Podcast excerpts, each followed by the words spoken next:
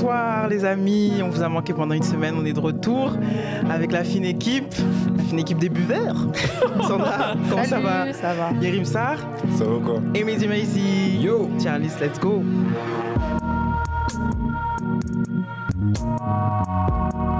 Yo l'équipe, Hello comment que c'est?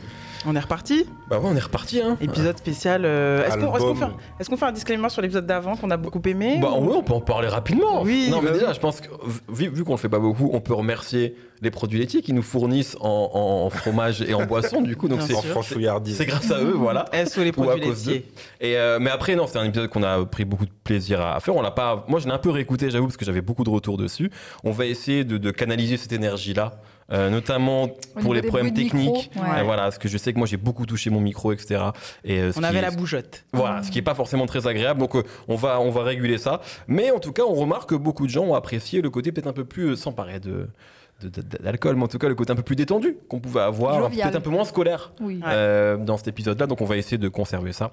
Effectivement. Et aujourd'hui, un thème qui nous a sûrement été euh, Oui, suggéré, Suggéré sur le, par les gens. sur le site. Ouais. album collaboratif donc. Euh, et c'est vrai que c'est un peu euh, c'est un peu une grande marotte dans le rap français, notamment ces dernières années, parce qu'il y a eu beaucoup d'albums collaboratifs dans le rap américain. Ouais. Euh, Il y en a eu énormément, hein, les Huncho Jack, euh, les... celui que t'aimes bien, là, on en parle une fois sur Instagram de Future et Young Thug. Oui, Oui. Euh, super slimy. Voilà, super, exactement. Bref, il y en a eu énormément. Et certains qui étaient réussis, d'autres qui étaient un peu le Drake futur, évidemment. Mhm. Bref, en France, on pensait que ça allait arriver. C'est pas tant arrivé que ça ces dernières années. Moi, mais j'ai- été assez surprise quand euh, Eus l'Enfoiré et Val l'ont fait Ouais, dernièrement. Oui, Il y a vrai. plein de gens qui, trouvaient ça extraordinaire et qui n'avaient pas forcément en tête euh, les autres albums communs qui étaient sortis Ouais. auparavant. bah, du coup, bah, voilà, on est là pour ça. On est là pour en, en citer quelques-uns. Évidemment, on va pas être exhaustif parce qu'en fait, euh, quand on commence à, à lister, il y en a eu beaucoup. En fait, Mhm. tu vois, Ouais. euh, il y en a pas eu que trois ou quatre. Aujourd'hui, On on, les a pris parler- sur euh, une certaine période en fait, Ouais. on va dire ça. Exactement. Ouvrir un petit peu toute la période Bah, commencer avec euh, ben, celui- le, le plus vieux euh, dont on va. de la sélection. de la sélection, bien sûr. Mm. C'est euh, All Henry Danny Dan, donc qui sort en 2005. Encore Danny Dan, et oui, Encore les amis. Préparez-vous, c'est pas fini. hein. Et pour la première fois, Hulkenry. Et pour Oui. la première fois, All Henry, c'est vrai. Faut et, se euh, note un solo d'Olkari bah, bien sûr. incessamment sous peu, hein, évidemment, même agression verbale, même ça, c'est une très très belle carrière hein, du rap Même français, hein, Ouais, on ouais, grave, c'est vrai. C'est aussi un album collaboratif, euh, mais à trois, euh, c'est vrai, Factor X. Avec Django Jack aussi. Avec Django Jack et Camnouz, ouais. Donc, et, et en celui d'après, fait. C'était- cool ça en plus. Bref, on s'égare, mais ouais, Henry, très très belle ça. carrière en peignoir. ça vient de là en fait. Ah oui. Peut-être. Peut-être. Bref, All Carry Danny Dan, euh, un album qui, euh, qui a eu une suite hein, euh, en Ouais. 2014, je crois. Avec la même cover du coup qu'ils ont Exactement, 20 ans plus tout à fait. Et c'est un album qui est un peu devenu culte maintenant avec le temps. Beaucoup de gens le citent. À l'époque, c'était pas ça, on va pas Non. se mentir. Euh, D'ailleurs, juste peu pour. Bah, vas-y, on commence, mais Ouais. à l'époque, ce qui était attendu, c'était vraiment poétiquement correct, dont on a Mhm. parlé dans l'épisode euh, il y a trois semaines, je crois maintenant. Euh, et moi, je sais que quand c'était arrivé là, c'était un peu surprenant parce que Ouais. c'était pas du tout annoncé, ce projet-là. Moi, ça m'avait même un peu déçu, alors que j'adorais les deux, parce que j'attendais vraiment poétiquement correct. Mhm. Et ce truc-là est arrivé un petit peu comme ça, comme un cheveu sur la soupe. Euh, et... Même c'était une association auquel on s'attendait pas. peut-être, Ouais, ça le truc, ouais. que il me semble qu'il y avait déjà eu de la connexion entre Hulkenry et Zoxy. Ou après, Ouais. après peut-être Ouais, que ouais. c'était euh, Mhm. vachement mixtape, etc. Mais à ma connaissance à cette époque-là, pas vraiment, voire pas du tout entre Non. Danny et Hulkenry. Mais Et surtout, t'avais. Enfin, ouais, quand tu dis c'est arrivé euh, en embuscade, c'est parce que t'avais eu genre un freestyle vidéo Ouais. Euh, sur le site ainegangsta.com ou je sais pas quoi, qui était Putain, en fait bon. l'ancêtre de Bouscapé parce que c'était le site de FIF tout seul, je crois. Ah Ouais. Oh, à checker. Bouscapé, ça a commencé avec Fif qui suivait Olkari du 91. Un C'est ça, vrai, le début vrai. de Bouscapé, c'est Ouais, ça. hein, ouais, donc ouais. euh, c'est que ça, ouais. Et genre, t'as un freestyle, donc les deux sont en studio, tu vois que ça s'ambiance, ils sont heureux d'être là. me le souviens de freestyle ça. dure pas non, mal. Non, tu mais gros, je me souviens de ça. Ouais. C'est même la première vidéo de Bouscapé, je crois, postée. C'est Si possible. je dis pas de Ouais, bêtises, je ouais. crois que dans les toutes premières vidéos de Bouscapé, la première c'est All et Danny en studio. Exactement, ouais. Et, et je crois que t'avais euh, peut-être euh, en haut à droite marqué euh, ainegangsta.com ou .fr, je sais Ouais, plus, ok. qui était donc euh, ancien, ancien site. Et là, tu te dis, ouais, ils ont une bonne alchimie et tout, mais t'attends toujours pas, en fait, Ouais. le truc. Carrément. Effectivement, quand, quand les annonces se font et tout. Après, ouais, je vais pas revenir sur euh, le freestyle légendaire Génération, parce qu'on en a déjà parlé Mhm. pour Danny. Mais c'est peut-être aussi ce qui a contribué à rendre euh, le projet un peu culte, avec du retard, on ouais, va dire. avec- ouais, grave. Parce que en fait, à cette époque-là, quand tu reviens dessus, tu dis d'accord. Donc en fait, on va dire le retour euh, en force de Nubi, il se fait un peu via Crie mon nom et Débrouillard. Euh, C'est le début de Sefiu aussi. Hein. Ouais. euh, c'est Few qui arrive sur Crie mon nom. Exactement. Assez, assez imparable. Euh, Il y avait Brasco sur le côté aussi, en embuscade. Et il y avait l'interlude. Unité de Feu. Voilà, Ou- avec quand même un coupé légendaire d'Al Capote, Ouais. Jean-Philippe Smet et tout. Moi, je découvre euh, Unité de Feu euh, là-dessus. Franchement, je Moi, crois que en tant qu'unité de feu, ouais. Ouais. Et après, euh, mais c'est juste en réécoutant où je m'étais aperçu que je les avais déjà entendus, Ouais, genre ouais. sur Ombre de choc ou des trucs. Ok, ok. C'était vraiment les mixtapes Made in euh, 91, quoi. Ouais, ouais, carrément. Donc, ouais. là, du coup, cette connexion, elle se fait aussi parce qu'ils sont dans le même label à ce moment-là. Non, je crois pas. pas Ou peut-être en, peut-être en, mais en vrai, je sais même pas parce que All Carry, je sais qu'il avait son truc indé, c'était God, God Guns. Guns. Euh. Danny avait, Avait disque, dur. Disque Dur. Je crois que ça sort chez Nouvelle Donne, mais Danny, il est pas chez Nouvelle Donne officiellement. mmh. Donc non, je crois que c'est une connexion de rappeurs. Et, euh, et après, sur le, fact, sur le deuxième projet de Factory, c'est le bon, la brute et le truand, il y a euh, une version euh, plein de gens du morceau Question.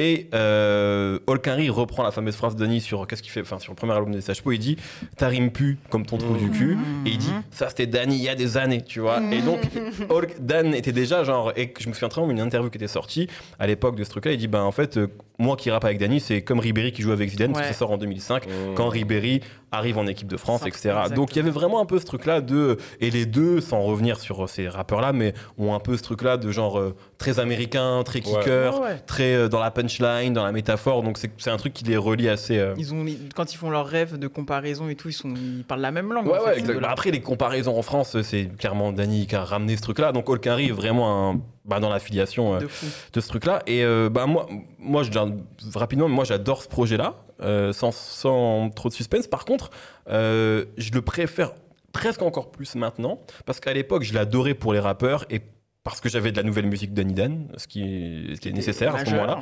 Euh, mais il y a beaucoup de prods qui m'avaient déçu en fait euh, sur le projet et il y en a qui me déçoivent encore. hein. Je pense à des morceaux comme Avec moi, etc. Je suis désolé, c'est encore une prod de Melodius dont on avait parlé euh, sur Poétiquement Correct. Les prods comme Il Obligé. faut toujours rappeler que Débrouillard, c'est aussi mélodieux. Oui, oui, c'est vrai. Non, mais vois, voilà. oui, oui. Mais et en fait, soit il y avait des prods qui me plaisaient pas, soit il y avait des trucs qui étaient vraiment des reproductions du son Shady Aftermath de l'époque, tu vois.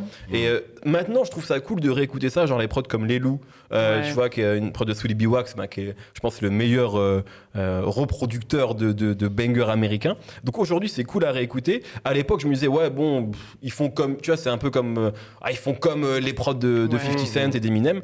Et mais en fait, il y a quand même des prods qui sont cool ou des prods un peu, un peu soulful, genre ma définition ou africain. Ouais. Moi, c'est ce que j'ai préféré à la réécoute en fait, alors que à l'époque comme toi, c'était pas ce qui m'intéressait. euh, tu vois, même les sujets un peu plus euh, où ils se livrent, ils sont un peu plus euh, personnels, du style africain, tu vois. Et bah à l'époque, euh, ouais, en 2005, c'était pas ça que. ouais, tu voulais du rap. je- ouais, je skippais à fond, tu vois, genre ouais, c'est cool, mais c'était pas ça. Moi, je voulais vraiment retrouver, et c'est pour ça que c'est un album que j'aime beaucoup, cette passe d'armes entre deux mecs qui, qui rebondissent, qui rappent un peu de la même manière, qui ont les mêmes Ouais. références, qui. C'est, c'est, c'est- oui, ils parlent le même langage, et il y a même, euh, plus que de la complémentarité, il y a vraiment un truc jumellaire en fait entre eux. euh, même si c'est pas tout à fait le, le même style, puisque Holkinry, pour en tout cas ceux qui nous écoutent et qui connaissent pas forcément, il a une voix particulière, un grain de voix qui lui est propre. Et Danny, on en a parlé plein de fois, il a une voix un peu plus aiguë. Et je trouve que eux deux, ça a toujours euh, super bien fonctionné. Et euh, évidemment, moi, à l'époque, j'étais, j'allais, euh, j'allais sur les, sur les, pas les singles, parce que je sais pas si on, peut les, on pouvait les qualifier à l'époque, mais Crie mon nom, c'était genre pour moi. Un peu l'obsession de cet album et j'ai mis un peu plus j'ai mis quelques années à un peu rentrer dans le dans le détail et ça m'a fait en vrai plaisir comme tu dis donc je vais te paraphraser de réécouter les loups de réécouter africain de réécouter avec moi avec moi la prod me plaît moins mais ça m'a je pense qu'il y a beaucoup de nostalgie aussi mais c'est cool de prendre du recul et de réécouter ce genre de prod maintenant parce que c'est moins ce Mhm. qu'on écoute Ouais, ouais. voilà et c'est un peu le propre de, de- de ce type d'album mais euh, on a on a du gros rebond on a de la de la de la, de la frime de la phase euh, Puis c'est pensé comme une tape, tu vois, parce qu'à l'époque on Mm. parlait beaucoup de street CD, eux ils parlent pas de ça, ils parlent vraiment de mixtape, et donc il y a vraiment aussi ce truc-là de ah tiens là il y a les CNL Soldiers, qui est un groupe que je connais pas mais qui sont là sur vrai, ah et on va donner Ah une interview oui, à Unité de Feu, ah tu vois, ah Django Jack, tu sais, tu sens vraiment aussi ce truc-là de on fait du son ensemble parce qu'on a envie d'en faire, et moi je Et pense que c'est le dans le truc. format aussi. Ouais, Ouais. c'est le truc qui convient le mieux à Danny d'ailleurs, ce Ouais. truc-là de liberté. collégial Ouais, euh, quand ouais. il faut rapper, comme euh, son, une de ses idoles, c'est Jadakis, on en a déjà parlé Mm. ici, mais vraiment, en fait, ce truc de mixtape, de vas-y, viens, on rappe, viens, on Attends, ça, c'est pour Holkinry Non, pour Danny. Ah, Je- Danny je- Dan, il dit ouais. ça de Jadekis Ouais, ouais, bah ouais, il C'est avait. super drôle parce que Holkinry, il a super longtemps été comparé lui-même à Jadekis. Ouais, c'est vrai, ben, tu C'était beaucoup pour la voix, mais pour le côté euh, mixtaper et mec de featuring. Bah ouais, Danny, il a toujours dit qu'en fait, limite, ce qu'il préférait, c'était les mixtapes de Jadakis que ses albums, tu vois. Et pour Mm. moi, c'est exactement la même chose avec Danny. Dan. C'est Ouais. genre euh, sur les albums, bon, bon, on en a déjà parlé, on va pas se répéter, mais voilà. Donc là, il y a vraiment, même s'il y a des thèmes, il y a vraiment un truc de rap et il y a sur Paranoia, par exemple, quand tu réécoutes ça, vraiment la manière dont ils se répondent dans sa rap, etc. C'est, euh, c'est- bah voilà, même encore aujourd'hui, je trouve qu'il y a ça, ça n'a pas vraiment pris de rythme, quoi. Mm. Et les mecs étaient déjà vraiment, ou- surtout à cette époque, c'est vraiment c'est le sommet du rap un peu technique de l'époque. C'est un peu ce truc-là, quoi. Euh, parce que Al Capote est pas encore dans sa forme, euh, tu vois. Ouais, ouais, voilà, donc sa euh, forme finale. Ouais, ouais, Ouais. donc pour moi, c'est voilà, c'est une, c'est une leçon de, de rap. euh, et, et dans les prods, comme beaucoup de street CD de mixtape de l'époque, il y a des choses, il y a à boire et à manger. Mais je trouve quand même que ça vit assez bien sur les prods par rapport aux souvenirs que j'en avais ou par rapport sûr. à Poétiquement Correct dont on a parlé il y a, il y a trois semaines. Et par rapport à l'année aussi, c'est en 2005. 2005, ouais. 2005, donc c'est des années qui sont pas mémorables en termes de prod en non, général. c'est clair. Donc bien s'en sortir à ce niveau-là, c'est bien. Euh, moi aussi, c'est un projet que j'ai adoré et je suis venue à ce projet par euh, OL Quinry justement parce que euh, j'écoutais beaucoup Factor X, euh, parce qu'il y avait un penchant un petit peu pop qui dans Ouais. ces années-là, euh, parce que j'étais très jeune, j'avais besoin de... de Ah, ce- boum boum, là, tu le Ah voyais tous les matins sur M6, hein, euh, bien Évidemment. sûr, avant le morning live. Évidemment, Ah, bien on sûr, j'étais là, toujours hein. par cœur. Euh, donc je suis venue à ce, à ce projet via Olkari.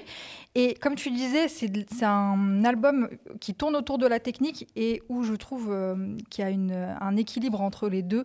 Euh, comme vous disiez, ils se répondent très bien parce qu'ils s'apportent mutuellement. C'est pas un combat en fait, parce que là où Danny il va être, il va avoir une technique toujours euh, chirurgicale, froide.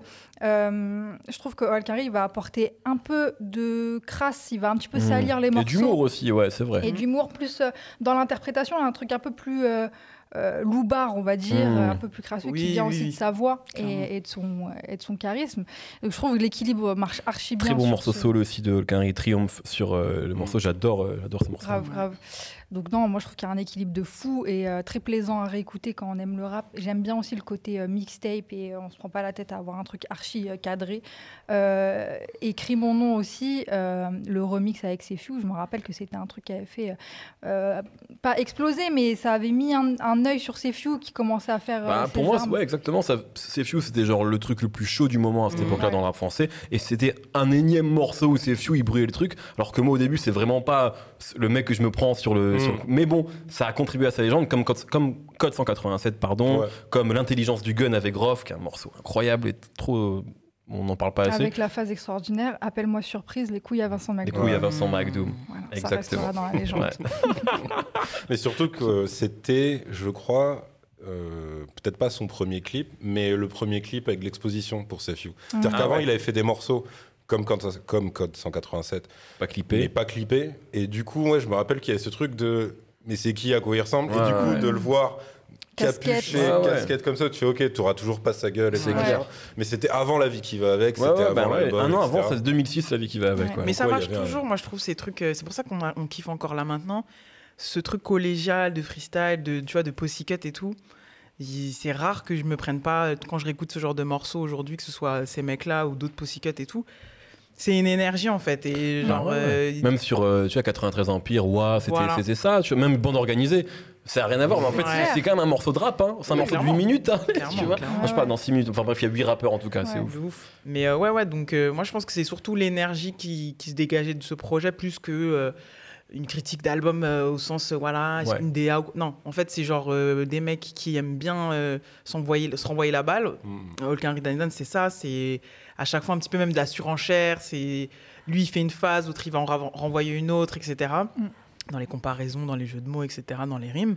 Et, euh, et après, euh, le, le Crime nom et le, remix, c'est vas-y, on a, on, a, on a pris un morceau, ben on en fait un pussycut et on invite euh, des gens qu'on trouve chaud et on est prescripteur. Et du coup, moi, c'est comme toi quand tu découvres, euh, enfin, quand tu tu t'écoutes euh, Factor X et que tu, tu vas du coup sur le projet commun, moi, ça a été euh, ce morceau qui m'a fait euh, genre aller écouter Sefiu, aller écouter Nubi, etc. Mhm. Alors que les gars étaient déjà un petit peu en place, mais juste moins, plus, un petit peu plus confidentiel, etc. Mhm. Donc, euh, projet important dans le côté démonstration euh, et divertissement, en fait, de- du Ouais, rap. divertissement. hein, Le morceau comme Putneg, euh, voilà, c'est Mhm. complètement. C'est parce qu'ils sont fans du Roi Enoch, Ouais, ils, en font, ils font un morceau dessus, tu Grave. vois. Euh, un peu comme des mecs qui vont faire un morceau après sur le sexe de Patrick Sébastien. c'est oh, c'est- c'est le même truc un peu débile de genre. Ah, Des hommages. Ah, on, se- on se prend- on se ma- on se mange des vidéos de Roy Roanoke, donc avant YouTube, hein, en 2005, donc Ouais. sur MySpace, je sais même pas où, sur Ah, sais c'est une légende depuis des années. en fait. Ouais, bien sûr. Il y avait les DVD à l'époque. Il y avait les DVD, les mathématiques du roi Enoch, etc. C'est vrai. Mm. Et, et donc les mecs, on se dit, bah vas-y, on fait un morceau dessus. Donc c'est pas un morceau d'album. Tu vois, clairement, c'est Ouais, un ouais, ouais. délire de rappeurs qui, sont, qui doivent être au studio en train de mater des trucs, qui font, vas-y, euh, je sais pas, ils doivent reprendre ces insultes et les expressions oui, du. Enoch. Et du coup, vas-y, let's go, on en fait un morceau, quoi. De. Et juste euh, Def Devry, quand même, qui est un gros producteur du on commence 91 à de en cette époque-là, notamment, et euh, bah, qui produit beaucoup sur le projet. Donc, euh, juste voilà, en placer une pour lui parce que c'est c'est quand même un mec important du rap du 91. Ouais. Euh, donc, Mm. euh, donc voilà. Et CNL Soldier, en fait, c'est les mecs du quartier de. De Canal. Ouais, le canal, Ouais, ouais. voilà, c'est Mm. ça. Il a un morceau qui s'appelle comme ça, Canal, Ok. Bah ouais, après, juste pour compléter, le, la caractéristique qui, selon moi, euh, fait que ça vieillit bien, c'est que ils arrivent sans effort à te faire, à te faire ressentir euh, leur plaisir de rapper ensemble, en fait. Voire de rapper tout court, d'ailleurs. Ouais. Ouais, ouais. C'est-à-dire que tu as... bah, si tu prends euh, Crie mon nom ou Débrouillard, donc qui sont... Alors, c'est pas des Pussycat parce qu'ils sont pas 10 000 non plus, mais ils sont Oui, quand même oui. 5-6. Ouais. Euh, t'as vraiment t'as des styles très différents parce que t'as as aussi Alibi Montana et tout. Et en fait, c'est pas des trucs où t'as envie de zapper un couplet. C'est-à-dire que même les gens qui aimaient pas Safe You à cette Mhm. époque-là, ils étaient Ouais, pas non vrai, plus dégoûtés de l'avoir sur un truc. Tu sais, il y avait pas ce truc de oh là là, c'était un peu ils ça. ont Au sali début, je euh, comprends le- pas vois, fieux, moi. au Ouais, tu vois, je sais qu'à cette époque-là, il y avait beaucoup de gens comme ça. Mais en fait, tu, voilà, tu retiens les deux phases qui sont quand même super marrantes parce que tu avais aussi Appelle-moi euh, Mohamedou Ouais. euh, dans la tribune des Boulogne Boys pendant Ouais. un choc PSG, PSG Mali. Mali. Donc, Mm. Genre le PSG Mali. c'est- Voilà, mais il avait pas que des trucs. hein. En fait, il était sur la lignée de. Ouais. euh, sur Code 187, quand il avait dit euh, Demande au petit peu, c'est qui qui a buté Hitler? Ils te répondront Scarface, De Gaulle ou CFU. Ouais. Cette espèce de mélange de références, tu vois, ultra Ouais, bourré. c'était fou. Et t'avais. Et puis, bon, même Nubi, même si voilà, on va pas s'étendre parce qu'on a déjà expliqué le personnage avant. Mais tu sais, quand il lande, qui dit Ouais, euh, euh, je sais pas quoi, euh, euh, ne m'appelle pas si tu ne te rappelles pas mon nom. Mais par contre, quand je la baisse, dis à ta belle de ne plus m'appeler par ton nom. Mm. Tu sais, c'est pareil, tu peux dire, c'est même pas technique, c'est le même, euh, Ouais, c'est ouais. les mêmes mots et tout. Mais l'espèce de charisme et d'énergie Ouais, qu'il met, tu dis. Ok, ils sont pas venus pour rien, ils savent il y a qui à ouais. côté, etc. Mm. Euh, et après, euh, alors il faudrait vraiment que je compare avec toute la discographie solo d'Olkinry d'avant, mais j'ai l'impression que c'est aussi ce moment-là où il amorce ce truc qui existait hein, déjà avec euh, Django Jack et Camnouz, mais qui va personnaliser vachement sur le côté euh, autodérision. Tu quand lui, par exemple, c'est le seul sur des brouillards, il parle ni de débrouille au sens classique du terme, Ouais. ni de métaphore, il dit juste en gros moi et les meufs, genre du vois, je suis obsédé par les cuisses, c'est mon truc. Et son, son refrain, c'est juste je suis pas un dick, ça, juste qu'un débrouillard, tu vois. Et Après, il avait quand même déjà Il consacré avait- un morceau Ouais. La à ficelle, à, je à crois. son zizi, si je dis pas de bêtises. Bah hein. oui, bah, c'était Euh, Fred, non Ah, ça vient pas. Freddy. Freddy, C'était pas Freddy, avant Freddy. ça C'était Ah, sur non. son premier solo, ça. Ouais, donc. Ah oui, euh, donc ça vient Mais il y ce que je veux dire, avait c'est que quand il, quand se mélangeait, j'ai l'impression qu'il était un peu plus en retenue. Et là, tu Ouais, sens que. Et en plus, il tire Bobby. un peu. Ah oui, non, c'était Bobby, je Bobby. pas Freddy. C'était le nom qu'il lui avait donné. Et en gros, euh, et Danny, du coup, tu sens que ça l'engraine aussi un petit peu à se lâcher et Ouais. tout. Donc, euh, non, Ouais, franchement, ouais. c'est. euh, Ouais, c'est Igloo. Ça se voit que c'est un album de glousseur. Voilà, Mm. tu Ça vois. bien. Et ouais, comme je te dis, pour moi, c'est euh, ça survit vraiment euh, au temps Ouais. parce que t'as le côté euh, de mecs qui sont très contents de poser ensemble, en fait, et qui arrivent à te le. Je pose une question. Ouais. Euh, mais je crois. euh, En vrai, c'est sûrement le meilleur projet de Danny Dan. Et J'y ai pensé à la c'est sûrement le meilleur projet d'Olkari en vrai. c'est exactement. Et Olkari a quand même des très bons solos. Ouais, ouais, ouais. hein. Mais. Euh, Ouais, Demolition Man, c'était très solide dans Même, mon souvenir. même au-delà des apparences, et ça, ça a toujours été bien. Ouais, il a peut-être jamais eu de classique, tu vois, mais Ouais, ça a non, toujours mais en été bien. ouais. Tu vois. Bon, il a fait mieux, il, en, en termes de solo, il a mieux fait le taf que, que Danny quand même. Ouais. Oui, Tu ah, vois, c'est la carrière plus elle- abouti, solo, elle est euh, plus solide. Ses projets clair. sont quand même Il est encore là, il sort encore euh, des projets, il rappe encore bien. Et puis même ses solos, je trouve, sont quand même euh, plus aboutis. Ouais, non, c'est plus, vrai. Tu vois, mais c'est vrai que. Enfin, t'as quand même mis celui de Danny numéro 1. Oui, mais moi. Donc, si c'est plus abouti, c'est pas où on va mettre les chemins de la dignité quand on va le On n'est faire. pas objectif. Non, mais voilà, ils, savent. C'était mon joker. Mais, euh, mais du coup, ouais, plus abouti Holkinry dans les albums. Mais c'est vrai qu'ils ont un peu cette similarité où, euh, dans leurs albums, même si, bon, voilà, moi, je suis pas du tout objectif sur euh, Poétiquement Correct, mais on a dit les, les termes, hein, clairement, Ouais, sur ce projet. En vrai, ils ont des morceaux très, très cool dans leur solo.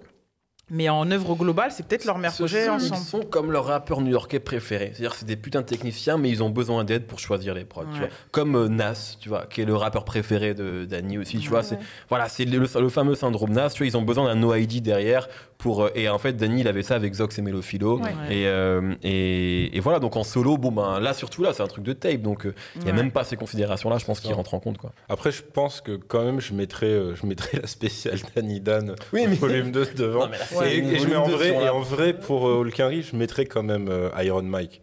Parce Ouais. Qu'Iron Mike, c'est bien. Iron Mac 2.0, il avait, il bien. avait le côté je me fais plaisir et il avait tellement d'invités Ouais, d'ambiances différentes que je, je trouvais ouais, dans mon cool, souvenir ça. il était J'avais découvert Tito Prince grâce à ce projet-là. Ah, ouais. Tito. Prince, Ouais, c'était ouais. bon ça. Euh, Est-ce qu'on classe Allez, le on projet là classe. Allez, comme ça on, on avance. Euh, Ouais. bah, non, mais moi ça va aller haut, hein, sans trop de. Voilà. hein. Moi, je vais le placer assez logiquement en 18e. Hmm. Ouais, ouais, derrière Ouais, par rapport à Danny. Et. Nubi. Entre Nubi et Zox, Ouais. c'est. Ouais. Euh, Alors 18ème. Ouais, 18 aussi, c'est par rapport à politiquement correct en vrai. Ouais, c'est bien. Euh, C'est quoi? Ouais, c'est- ouais, Isha, c'est- le- la vie augmente, c'est quand même très très bien. Euh, Moi, je vais le mettre en du- 17. Moi aussi. Bon, ben, ça va être euh, 17 et demi du coup. On me dit quoi? Moi, Est-ce je qu'on- propose qu'on écoute la vie de Sandra parce qu'elle est habillée comme SCH il y a 4 ans. Pas du Quel est le tout. rapport? Il y avait eu un freestyle où il était à peu près avec un haut Où il avait et juste. tout. Oui, d'accord. Ah, Moi, tu je fais tailler sur les sables par hier. Et... Ouais, t'as vu, c'est pas. C'est c'est pas un Je le prends bien. Euh, non, bah, derrière Nubi quand même. Parce Ok, que allez, on 18. parle beaucoup de Danny Dan. euh, Nubi, on va peut-être pas en Allez, reparler. allez. Très Make sense, make sense. Et puis un jour, on parlera de futuristique. Ouais. Et voilà, on part en road. Donc du coup, Olkari Daidan en 18e position, s'il vous plaît. Et on peut enchaîner du coup avec euh, le projet suivant, qui est donc un album commun sorti en 2012 entre Soprano et REDK. Il s'appelle E égale 2MC. Euh, référence à la formule E égale Ah là là. MC2. C'est qui, c'est Einstein déjà- C'est ça C'est Einstein Ouais, déjà, les jeux de mots dans les titres. Tu toi, t'as envie de commencer Moi, j'ai envie d'un point de- pochette de Sandra maintenant. Ah, Oh, C'est pas la pire. elle est C'est- pas dégueu la Non, c'est pas dégueu. Mais- En fait, Moi, de c'est à l'image du projet. mais C'est à l'image du projet qui est, C'est très cringe, les gars, 2012. c'est. Ouais, c'est très C'est- 2012. c'est- Ah ouais Moi, je trouve pas ça. Franchement, me Bah, en choque fait, pas du tout la pochette. hein. On les soigne, c'est quoi Moi, je suis Mais pas non, fan. c'est des- genre ils fusionnent Ouais, avec la musique, tu vois. On aurait, euh, franchement, on aurait Future Young Thug, on serait content. Ouais. Bien sûr, bien sûr. tu vois, c'est comme On ça. est des ingrats. C'est vrai, c'est vrai. Non, mais moi, je suis pas fan des mises en scène ultra poussées comme ça. On met des pianos, Mm. met des, euh, bref. Mais, euh, mais à l'image du projet, parce que effectivement, c'est un projet qui sonne ultra 2012, C'est fou. très très très daté. Mm. Euh, j'avais pas beaucoup de souvenirs de ce projet et j'avais pas forcément un a priori euh, positif parce que en réécoutant les psychiatres euh, pour cette émission, Mhm. je m'étais rendu compte qu'il y avait pas mal de nostalgie autour de, de l'affection que j'avais pour Soprano notamment et des psychiatres en général. Ça manque pas ici. Je trouve que il y a à la il y a toutes les qualités de Soprano, il y a aussi tous ses défauts. Euh, ses qualités, c'est que j'ai été agréablement, surprise par euh, le début du projet. Euh, le morceau Le Labo, je le trouve très efficace parce que euh, ça kick en fait. Donc c'est du, du rap, c'est en fast flow. Et ça, moi je suis un peu faible face à ça. Je trouve ça trop efficace. Donc euh, ça marche. Pour moi, c'est le meilleur morceau du projet, ouais, en c'est- fait. c'est un Et c'est l'intro, et je fais Ah Parce que moi, j'avais jamais écouté le projet, Ok. en vrai. Donc, euh, quand fait- un truc, je fais Ah, c'est cool tu vois. je me suis fait la même réflexion. Je me suis dit, ah, finalement, ça va peut-être être sympa. Et au final, au fur et à mesure du, pro- du, du projet, on se rend compte que il y a tous les travers aussi que je reproche, entre guillemets, à Soprano, enfin, qui fait que, que j'ai moins suivi à- par la suite. C'est ses penchants pour la variété, ses penchants pour les morceaux qu'il veut euh, euh, radio, en fait. Et donc, il y a beaucoup de. que ce soit dans les choix des prods, dans la construction des morceaux, dans les refrains chantés, etc. Ça sonne vraiment à la limite de la variété parfois. Et euh, moi, c'est pas là-dedans que je le préfère. Soprano, clairement, je, le préfère quand il, est, euh, quand il est agressif, en fait. Et même dans le fond, dans l'écriture, peut-être que j'ai pas le même âge et qu'aujourd'hui, je vois ça d'une autre manière, mais je trouve ça un peu simplet, en fait. Euh, je trouve ça un peu, un peu gentillet par moment. Ouais, dans Rêve et Illusion. euh, C'est ça, même avant de s'en aller, il me semble, c'est plein de bons sentiments. mais je trouve ça un peu trop, euh, on va dire, adolescent peut-être. Alors que sur Miskin ou Flo moi, je trouve qu'il a un flow, enfin, il est dans, il est dans son dans ses, dans ses meilleures qualités, en fait, dans, dans, dans le flow technique où il est archi fort, mais tout le reste me plaît pas trop, en fait. Donc, euh, mitigé. Mm. mitigé. Non, mais ouais, ouais, moi je te rejoins. euh, c'est euh, c'est un album de l'époque euh, dont on a La parlé. fameuse époque. Bah hein. oui. Mais franchement, ça mérite de euh, l'époque de nos grands Chant des sirènes, euh, non, non, chant des sirènes, euh, Noir Désir, euh, voilà. hein, Ouais, voilà, mais il y a un truc à faire, hein. Mais Il y a c'est un truc à faire, ça. Cette émission Sur l'esthétique. Ouais, sur l'esthétique 2011, 2013. Les prods, les prods Noir Désir, c'est totalement ça. hein. Ouais, C'est Noir Désir. Chant des sirènes. Bah, après, Chant des sirènes, c'était encore autre chose parce qu'il y avait un truc électronique, mais Mm. cette volonté, en tout cas, d'aller chercher Grande France. Et, euh, Exactement. et donc, ça a Je veux marché dire, chante France. Un peu aussi. un peu. Quelque Non, mais part. Grande France, ça ça fait référence à un truc. Non, c'est moi. Non, la Ah, je croyais que c'était un nom d'une autre radio. Ah, non, non. Tout est possible. Tout est possible. Mais euh, Chant de D'accord. France, euh, j'ai oui. Mais euh, Grande France, genre euh, bah, populaire, quoi, mais, ok. mais massivement. Et, euh, et je pense que c'est l'époque aussi un petit peu où euh, bah, Section d'Assaut, ils, ils dropent des, des, des hits qui fonctionnent et qui sont pas dans cette totalité, mais qui sont dans ce truc, euh, Mm. tu vois, euh, lyrique. Tu vois, on chante, on, on dit nos sentiments, on est, plein, on est cheesy et tout. Et donc, je comprends qu'il y, a eu- il y, avait, il y a eu- il y avait une carte à jouer pour plein d'artistes euh, majeurs. Soprano en est un. Et, euh, et, et- et d'y aller. Parce qu'en plus, il le sait peut-être pas à ce moment-là, Soprano, j'en sais rien, mais ce qu'il fait là sur ce projet, c'est clairement euh, le blueprint de, de ce qu'il va envoyer en solo après dans sa deuxième phase de carrière euh, euh, où il remplit des stades. Donc, euh, moi, je m'y retrouve pas forcément vu que je me suis pas retrouvé dans, dans, dans les grands classiques du genre donc que j'ai cités.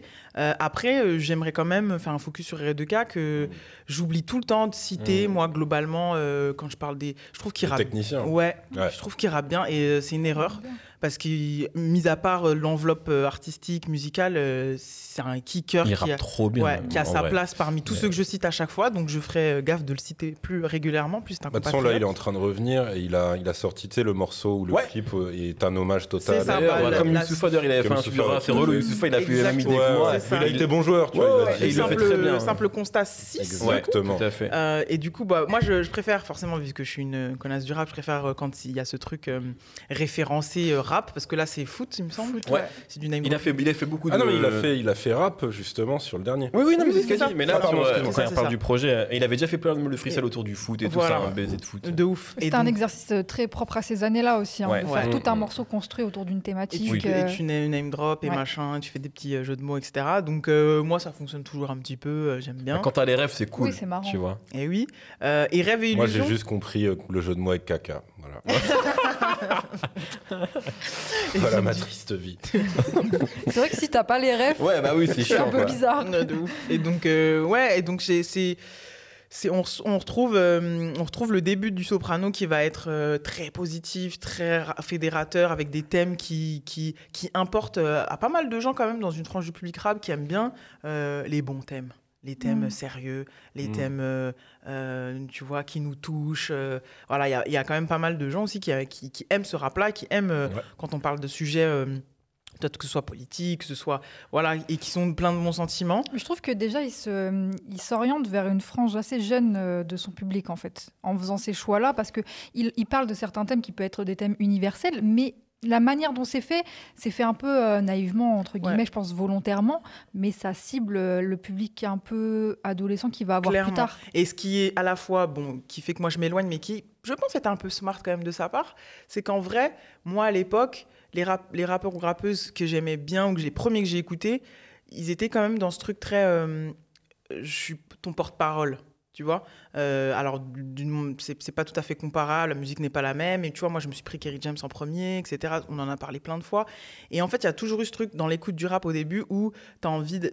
T'as peut-être pas envie, mais peut-être je me reconnais dans ce qu'il raconte, etc. Et lui, c'est quand même un peu sa maraude d'aller sur euh, euh, cette partie de la France, euh, tu vois, les bas années, etc. Oui, Donc mais- je pense que quand tu es un peu plus jeune, ça peut fonctionner comme ça a pu fonctionner sur moi il y a plusieurs années. Moi, genre, nous, on en revient, tu vois, on n'a plus envie de, Tu vois, ça nous parle moins, on est un peu au-dessus de ça, mais je pense qu'il y a encore une. tu vois, il y a, il y a un renouvellement, en fait, euh, avec les codes de ce moment-là, de 2012. Tu vois, euh, donc euh, des plus jeunes euh, à cette période-là. Et j'ai souvenir, tu vois, des, vraiment des plus jeunes que moi. Moi, donc en 2012, je dois avoir 22 ans, et donc plus jeunes que moi, qui se prend de ouf euh, avant qu'elles partent de section C'est le d'assaut, même thème. qui se prennent La Terre est ronde, qui se prennent ce genre de morceaux, de manière, tu vois, massive, ça leur parle. Parce Ouais. que, et pourtant, pour nous, c'est des sujets genre, ok. C'est des trucs un peu fédérateurs, on va dire. De fou.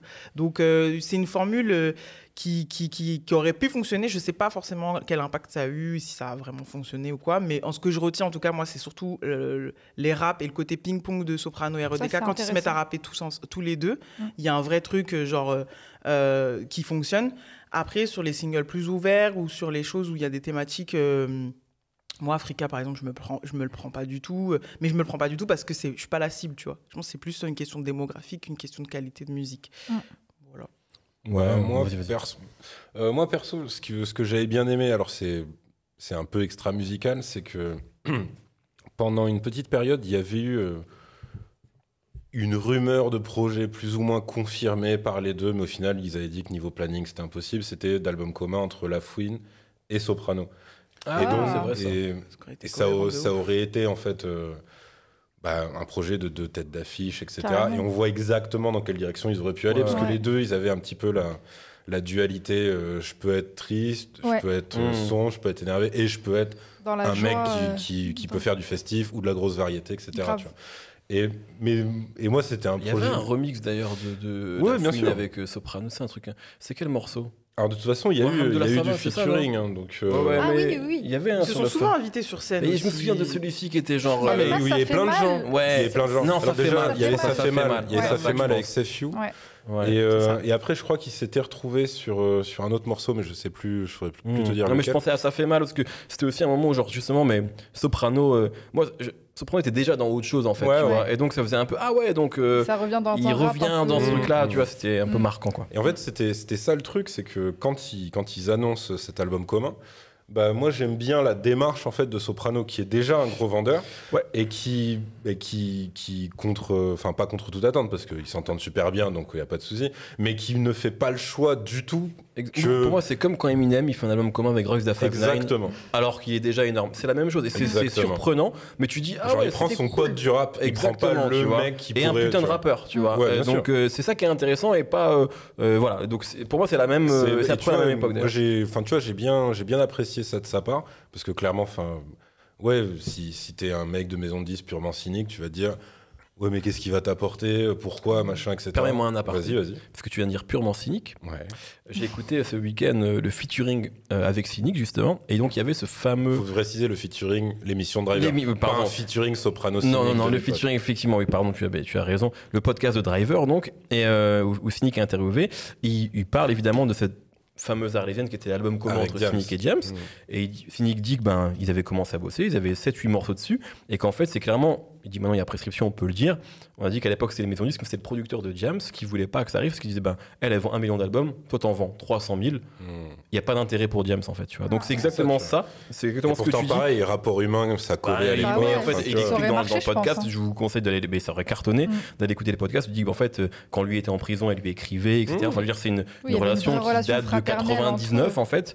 Et, euh, mais pour ces raisons-là, de, elle, elle est bien trop haute par rapport à toi, alors que c'était quand même un gros vendeur. Hein. Ouais, bien sûr. 300 000 Bah albums. oui. hein. Euh, mais c'est pour ces raisons-là. Donc Soprano, effectivement, il fait REDK, il a jamais vendu et 300 000 là, et albums. là, mais- voilà, faut préciser que l'écart est encore plus flagrant Ouais. parce que euh, bah, REDK, en plus c'est pareil, tu vois, ils avaient cette espèce de franchise absolue en interview où REDK il disait, mais euh, c'est-à-dire en fait, ouais, les niveau planning c'est compliqué, mais pas parce que euh, je suis surbooké, parce qu'en fait, moi j'ai un taf à côté. Ouais, ouais, ouais. Il disait ça. Euh, de l'autre côté, Soprano, il, à chaque fois qu'il pouvait corriger ça, tu vois, il disait. euh, par contre, croyez jamais que genre c'est mon petit et c'est moi je lui ai tendu la main, Mhm. genre je lui fais de la charité. Il dit pas du tout. REDK, Lui, il vient un- du groupe Carpe Diem, Il qui est vient du groupe depuis. Carpe Diem euh, avant, tu vois, donc euh, il s'était côtoyé il y a bien longtemps. Et euh, Sopra disait, alors évidemment, ça concerne beaucoup plus les morceaux kickage, les morceaux fast flow, comme tu disais. Euh, Sopra, il disait, sur, euh, enfin, dans les gens que je connais, REDK, c'est un des seuls qui met la pression niveau flow en studio. Mm. Et REDK avait ce truc-là qu'il a gardé, je crois, de pas écrire ses textes et d'écrire dans la tête. Ouais. Qui était aussi un truc de cette époque-là. Euh, qui s'est complètement perdu maintenant parce que Mm. c'était vraiment un truc de flex absolu de Ouais, lyriciste. Et en plus, Maintenant, même pas besoin de personne feuille de papier. Alors, alors qu'aujourd'hui, un mec qui dit eh, Moi, j'ai même pas besoin d'écrire, on dit Oui, ça s'entend en fait. C'est pas- Plus du tout le même truc maintenant. Je veux dire que quand t'as, quand t'as fait trois gimmicks et deux ponts, en fait, t'as pas écrit Waouh Donc t'as, t'as un peu ce truc de vieux connard. Mais euh, euh, ce, que, ce que j'aime bien, du coup, c'est quand euh, cette union se matérialise niveau musique. Et par contre, il y a d'autres moments où euh, les deux, parce que je pense que c'était aussi une volonté d'REDK de peut-être s'ouvrir à travers ce truc-là, les deux essayent d'aller vers autre chose, mais c'est pas non plus le soprano ultra variette qu'on aura après. Non. Donc des fois, Il commence, Il commence bien sûr, tu vois. Il a en, en vrai, il avait même déjà commencé avant. Mais ce que Oui. je veux dire, c'est que pour moi, ça sonne et c'est con parce que c'est pour le coup que t'aimes ou pas. Moi, ça me parle pas du tout, mais c'est un mec qui sait chanter, qui Ouais. maîtrise bien Ouais, sa voix. sûr, ça, c'est sûr. Et là, tu sens que des fois, il veut rester un peu rap tout en chantant. Mm. Et du coup, ça donne des trucs un peu criards qu'il a plus jamais refait d'ailleurs Mm. après. Et là, pour moi, ça, ça nique un peu les morceaux. C'est-à-dire que Mm. quand t'as un passage entier, voire un refrain entier, où c'est le sopra vraiment qui braille, tu dis ah putain ça c'est dommage parce Ouais. qu'en fait euh, ils auraient rappé, foutu des scratchs ou même il, aurait chanté de manière euh, beaucoup plus naturelle pour lui, bah ça passe tu vois, mais là un peu moins. Mm. Et puis t'as, euh, euh, je pense. Il n'y a pas encore cette maîtrise. Tu moi sais, je pense du- qu'il l'a, mais qu'il a, tu vois, ce- cette retenue peut-être Ouais, avec tu ouais, ouais. Bah, en fait, c'est le problème, c'est d'ailleurs dans, dans le genre de projet commun on n'a pas parlé, c'est le Akhenaton Faf la rage, à peu près de, la, fait. de la même époque que j'avais plutôt bien, qui pour le coup était euh, vachement en mode euh, sans compromission. On fait un album de rap Will of new-yorkais. New York, en fait. Voilà, Will of New York, exactement. Attends, mais c'est c'est venu plus tard, non? C'est si vieux que ça? je sais pas, mais c'est c'est peut-être 2000 peut-être deux ans après. C'est pas Ah si vieux que ça. Bon, je, Ah, je je vérifierai. Je vérifierai après. Mais du coup, ce que tu dis, pour moi, c'est un peu le problème de ce projet-là, c'est que il y a vraiment le cul entre deux chaises. C'est que d'un Mm. Si on prend REDK, RDK, moi, le problème que j'ai, c'est que c'est un putain de rappeur, mais dès qu'il fait des morceaux, ça m'ennuie un peu. Ouais. Et par exemple, le, ce que je retiens de ce truc-là, c'est Simple Constat 5 qui est un freestyle, tu vois. Mm. C'est un peu injuste, mais du coup, en fait, REDK, vraiment, à chaque fois que j'ai vu des freestyles de lui, je fais waouh, c'est incroyable. Et c'est Ou l'album solo Ouais, j'aime. euh, bah, des couplets syndrome Olcarien un peu, tu vois. Ouais, ouais, des kisses, tu vois. Ouais, voilà, C'est, tu euh, vois. mec de feat, de mixtape, Et limite, de lui, j'ai juste envie de le voir de- en ouais. vidéo euh, euh, street live. Découpé. Euh, découpé, tu t'en rappelles. découpé. Et, un peu, ce qui est injuste, hein, mais c'est un- une réaction d'auditeur que j'ai, tu vois. Et Soprano, à ce moment-là, en fait, il a quand même, il a déjà 13-14 ans de carrière, il a déjà beaucoup de succès en groupe et en solo. Et en fait, tu- dans ce truc-là, il y a un peu le côté, qui est un truc assez, je pense, naturel, euh, quand t'es un rappeur et t'as ton ego, de se dire, hey, moi, je peux sortir un album de rap avec genre le kicker de Marseille Mm. qui est REDK.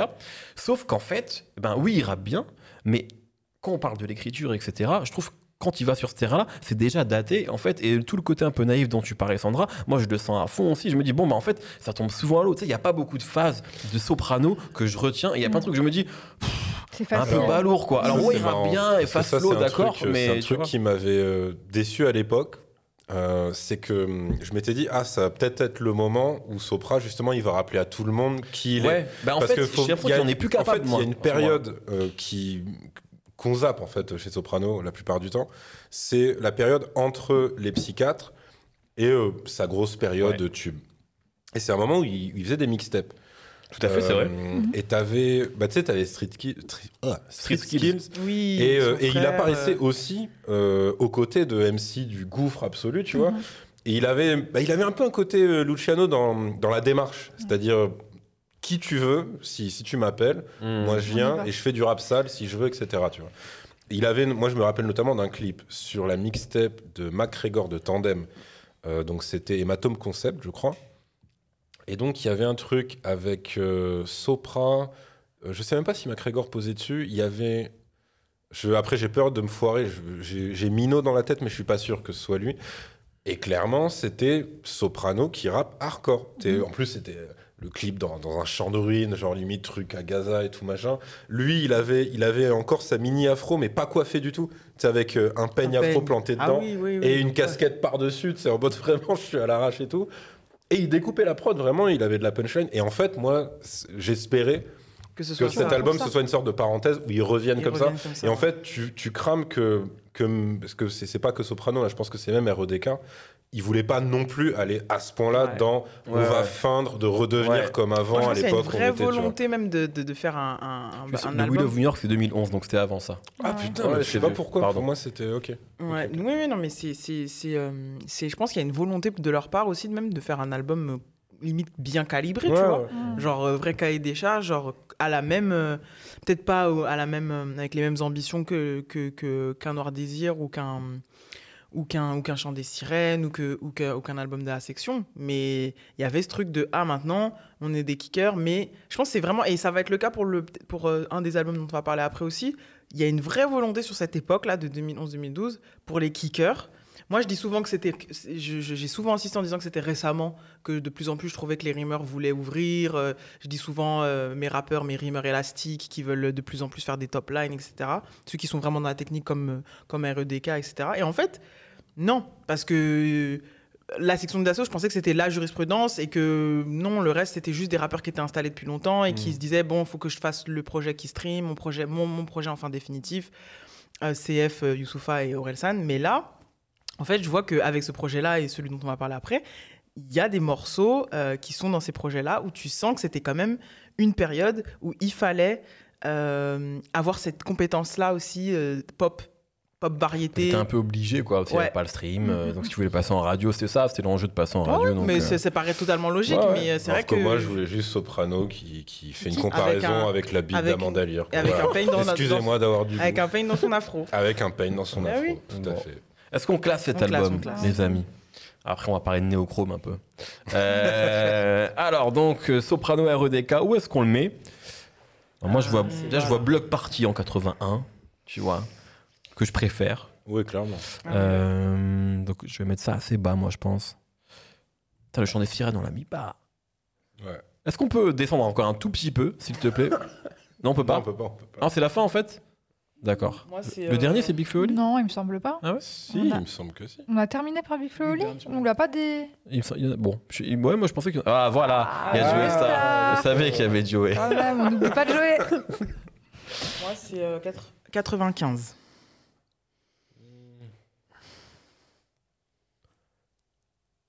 Moi, c'est euh, 96. Je le mets devant le. On reste sur Marseille, je le mets devant le Joule.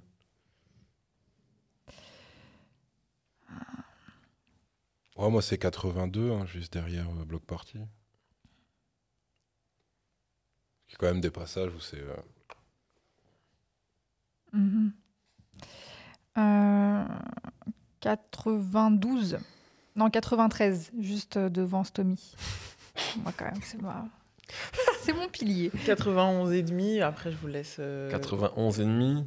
Ça, ça va être devant. euh, 91 et demi Devant. Euh, attendez, attendez. Donc, on- en gros, c'est soit 91, soit 92. Tout à fait. Alors, en tant que mec qui a un Ouais, polo être- avec une tache dessus, Ça peut pas être que de la- devant que de la haine quand même. moi, je dirais ça ne peut pas être devant que de la haine. Bah, Ça va forcément l'être, puisque c'est en 92 au plus Oui, bas. bon, bah, ça va. Les chiffres, on leur fait dire ce qu'on veut. Mais écoute, 92. 92. Ok, donc c'est devant. Bah, je- j'ai pas forcé, vous, vous enlevez un point, alors que même la, même la moyenne ne le dit Ouais, pas, tu on vois. pourrait, on pourrait. euh, Non, non, non. 92 pour euh, Soprano REDK. Très bien. J'ai mal fait mon calcul. Euh, Et tout de suite, c'est l'heure du jingle. Tout à fait. Ouais.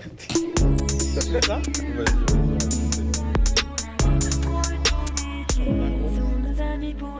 ça Prends des forces, Yerim Sar. Alors Yerim, Ouais. Alors, comme je vous ai dit en off, là, normalement, c'est un truc de rapidité parce que c'est une phrase qui existe dans un des quatre albums euh, de la sélection d'aujourd'hui. Ok. Oh, Donc, là là. bah, c'est pour ça que je, te- je vous laisse finir euh, si vous avez des trucs. Voilà. Alors. On a la bonne recette. Fais couler du fromage fondu sur ta pomme de terre. Bon, ça doit être sur Ténébreuse Musique. Bah oui, mais putain. Qu'est-ce que. Oui, C'est mais Alka. moi je me Oui. suis dit. Oui, oui, non, mais oui, j'étais sûr que c'était Alka, il n'y avait pas de doute, mais. Surtout qu'en plus, on va en parler, mais sur ce projet-là, il y avait tout un délire autour de la raclette, Oh là, la ouais. fondue. Ils allaient en Suisse chez Dela, C'est dans quel morceau manger du fromage. Je sais plus. Préférence, il me semble. Hmm. Ok. Voilà. Voilà. C'était évident de toute façon. Bah, Et c'est oui, bien le cas oui. qui dit, c'est pas Sid. hein. Oui, c'est complètement C'est, euh. Ouais.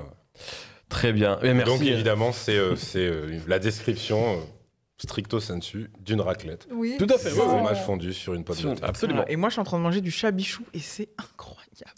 Est-ce que un, un petit message pour le sponsor peut-être? Produits laitiers, sur les produits laitiers, euh, on est fourni par euh, mon, mon, je sais plus le nom. Mont Bleu, Mont Bleu, pardon, excusez-moi. C'est très bon là ce qu'on mange.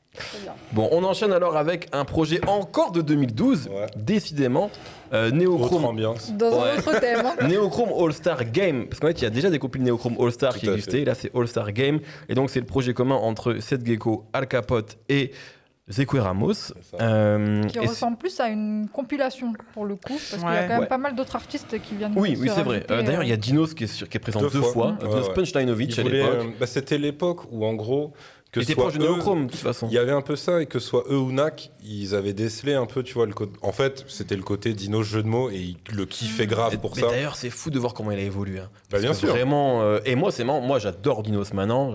J'ai- beaucoup dit. Là, à cette époque-là, le rappeur Dinos, il m'ennuyait, moi. Parce que c'était trop jeu de mots. Eh, Bah, m'as-tu vu? Je, Il pense que vous en avez côté- parlé aussi, mais je sais que quand, quand on avait parlé euh, directement, lui et moi, en fait, il m'avait dit c'est un truc, c'est bien, t'es content en tant que rappeur, mais il dit ça donne des morceaux, ils sont inécoutables Ah ouais, l'année ouais. d'après. Ouais. Parce qu'en fait, t'as forcé toutes tes punchlines et. C'est juste pour impressionner d'autres rappeurs. Ouais, il c'est du rap pour les Exactement. rappeurs. Bah, etc., les rappeurs l'ont kiffé du coup, parce que les Mais kickers du comme coup, eux l'ont appelé ça, deux fois. Mais, Mais euh, comme je dis, Nak aussi. Donc Nak qui avait le côté plus punchline, euh, parfois un peu plus profonde. Ouais. Mais même lui, il avait quand même euh, vrai. ça chez Dinos, tu C'est vrai, c'est vrai. Mais ouais, effectivement, t'avais avais Dinos. Il y a du beau monde hein, quand même. Il y a du beau monde, Éloquence aussi, hein, Éloquence, euh, que j'aime beaucoup d'ailleurs, rien à voir, mais Trill Makossa d'Éloquence, projet super, euh, écoutez-le. Plus un pussy cut à la fin avec beaucoup, beaucoup de monde. Euh, mais du coup, juste quand même. Le néo comeback où t'as tout le monde. Ouais, bah t'as Fianso, T'as Lino, t'as Nak, euh, Joe Lucas, Sid est là aussi, je crois. non Ouais, ouais, enfin, il y a tout le monde, vraiment, c'est fou. Euh, mais juste là, quand même, à cette époque-là, donc déjà, il y avait quand même une, une alchimie entre Al Capote et Seth Gecko Ouais. qui datait euh, depuis. On avait même fantasmé un projet commun entre les deux euh, Ouais. qui s'appelait comment? C'était une question de. Ah non, faut pas. Si, c'est bon, on peut dire, parce que le rap sera sorti. Oui, Ah oui, il sera sorti au moment où on parle. Ouais. Donc ça, ça, ça s'appelait, c'était censé s'appeler Le Cauchemar parisien Cauchemar parisien. pendant ouais. une époque et ça aurait été un projet commun Al Capote, Seth Gecko. Ouais, c'est ça. Donc, euh, Non, donc mais c'est voilà. bien qu'ils aient coué. Et, Non, euh, et c'est bien qu'il mais à ce moment-là, c'est pas à la base on le connaît vraiment en tant que producteur, Kevin Ouais. Ramos Mhm. qui produisait dans les années 2000 etc pour plein de trucs, notamment pour Neochrome bien sûr, et il commence vraiment à s'émanciper, enfin pas à s'émanciper mais à s'affirmer en tant que rappeur, en tant que Zekwe fin 2000 euh, fin des années 2000, début des années 2010 Alors- avec les projets Célessao etc. Alors quoi. en fait avant t'avais eu euh, mais c'était compliqué parce que Néo enfin c'était compliqué non nous en fait euh, on se prenait tous les projets mais t'avais euh, les mixtapes néochrome rap de banlieusard avec un rappeur mis en avant donc t'avais Ah, eu oui, oui. euh, Joe Lucas euh, bah t'as vu euh, justement Zekwe il me semble et tu, tu devais en avoir Ouais, forcément ouais. d'autres donc il y avait y avait eu ça plus des featuring des apparitions etc mais oui c'était c'était pas celui qui était mis le plus en avant mais il commençait à en gros tu commençais à retenir ses phases et à se dire ah mais en fait ouais Mmh. genre lui aussi il a quand même un Il perso truc, ouais. il a Ah ouais. mais disons qu'on l'a d'abord connu en tant que beatmaker Bien sûr, avant oui, d'être connu complètement. en tant que en tant Bah, que surtout rappeur. faut préciser que même à cette époque là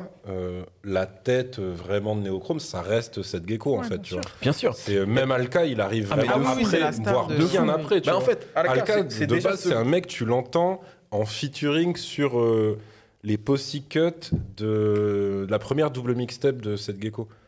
C'est est plein. euh, voilà. Vers la fin. T'as un enchaînement de Pussycut et c'est Ouais, là ouais, que t'as Alka. Donc c'était, tu Oh, vois, c'est- Barry est plein.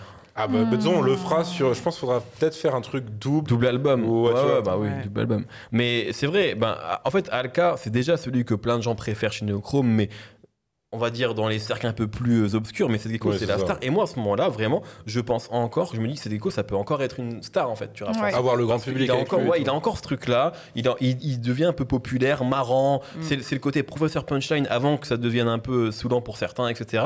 Et puis c'est un putain de rappeur. Et puis c'est le moment où je me dis, moi, c'est- en fait, j'avais pas réécouté depuis très longtemps.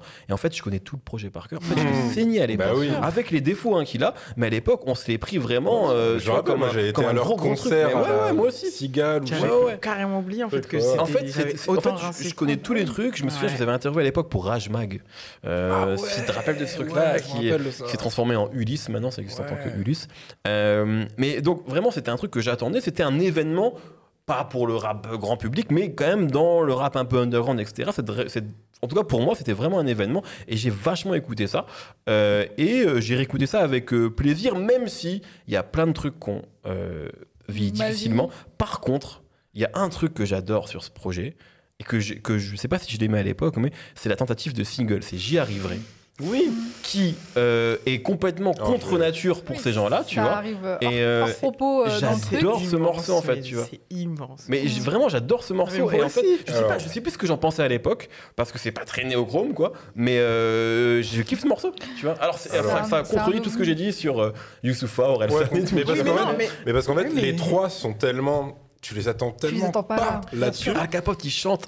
Putain, C'est- ça l'emmerde. Oui, oui. Hein, j'ai C'est un- très drôle. Il a pas envie d'être là. C'est génial. Mais en fait, donc, Non, Pour le coup, pour préparer, pour préparer l'émission, donc j'ai demandé à Zekwe, tu vois, ses souvenirs de, bah, de la conception, de l'enregistrement du projet, etc. Donc oui, clairement, le truc qui était attendu, c'était euh, Seth et Alka. Et Granit, qui gérait Neochrome à cette époque, a dit non, bah, faites le truc à trois, parce qu'en fait, en vrai, c'est vous trois au complet, le, tu vois, le leader Neochrome, tu vois. Bah, Parce qu'effectivement, tu avais le côté DA, mélodie et prod qui était un peu assuré par Zekwe aussi. Donc bref, il se lance dans ce truc-là. Concrètement, il y a une partie assemblement de euh, rassemblement plutôt de, de semi-morceaux qui peuvent être déjà posés pour certains, euh, pas finis pour d'autres. Il y a des solos. euh, Oui, chacun alors, rappeur, chacun- chacun, chacun un solo, c'est sûrement chacun des trucs qu'ils avaient déjà. Ouais. Euh, Il y, a- y a quoi C'est Al Capote en douceur. Paton euh, City Gang et Buzz City l'éclair. Gang pour 7 et Buzz l'éclair pour Zekwe, tu Ouais. vois.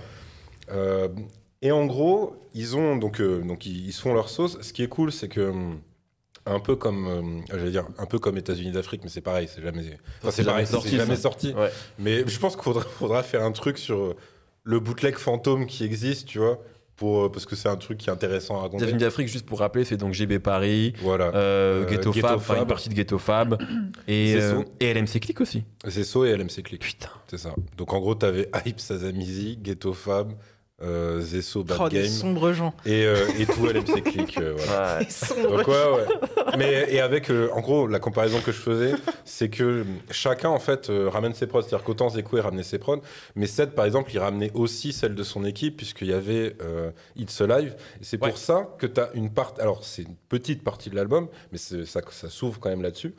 Neochrome Click, c'est ambiance horrorcore. Tout à fait. Mm. C'est ambiance horrorcore parce que It's Alive, ils étaient It's Alive, ils là-dedans. étaient à mort là-dedans sur les ambiances pour de moi, films, aussi, etc. alors que rien à voir, c'est un projet ABCDR. Parce que pour moi, c'est des projets dont on parlait sur les forums. tu vois, et, sur- et Mayer, It's Alive, il était Il sur était le forum. ouais. Tu vois, enfin, il y avait. Pour moi, c'est aussi, c'est pour ça que ces projets ont été aussi importants pour moi, alors que peut-être que pour le public rap, c'est pas tant que ça. C'est que nous, on en parlait beaucoup Ouais, ouais, et on les à fond. attendait à fond et on parlait avec les beatmakers et tout. Donc, euh, il y avait, il y avait une attente qui était pour, ont qui grave était importante. tourné, et notamment euh, Patate de Forain, c'est devenu un truc euh, archi culte. Oui, oui, ça, c'est vrai, mais ça, pour le coup, c'était. Ouais, c'était varié plein. Ouais, c'était. Ouais, plein. Mais là, t'as- là, t'avais Ah, le, le machin, machin. le machin Ouais, le qui était franchement pas. Le clip était drôle. Ouais, ouais. Et en plus, c'était c'était le moment où t'avais euh, euh, les intros euh, du crew de Clipper euh, 420 avec le petit garçon qui Ah dit oui. C'est une vidéo 420, Oui. espèce de fils de pute.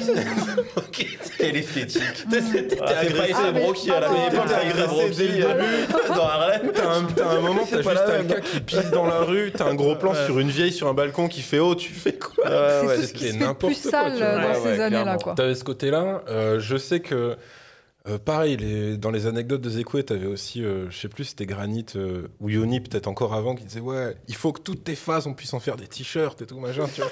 Donc, Putain, ah ouais, c'est Ouais, marrant. ouais, t'avais- t'avais cette, euh, Ah, cette horrible période des t-shirts à, à Avec la punchline. C'est pour ça que des fois, tu sais, t'as des punchlines, tu les tu fais Ouais, c'est abusé, mais c'était fait exprès. Ouais. Ouais. Donc t'avais ça. Pour revenir sur J'y arriverai, donc en fait.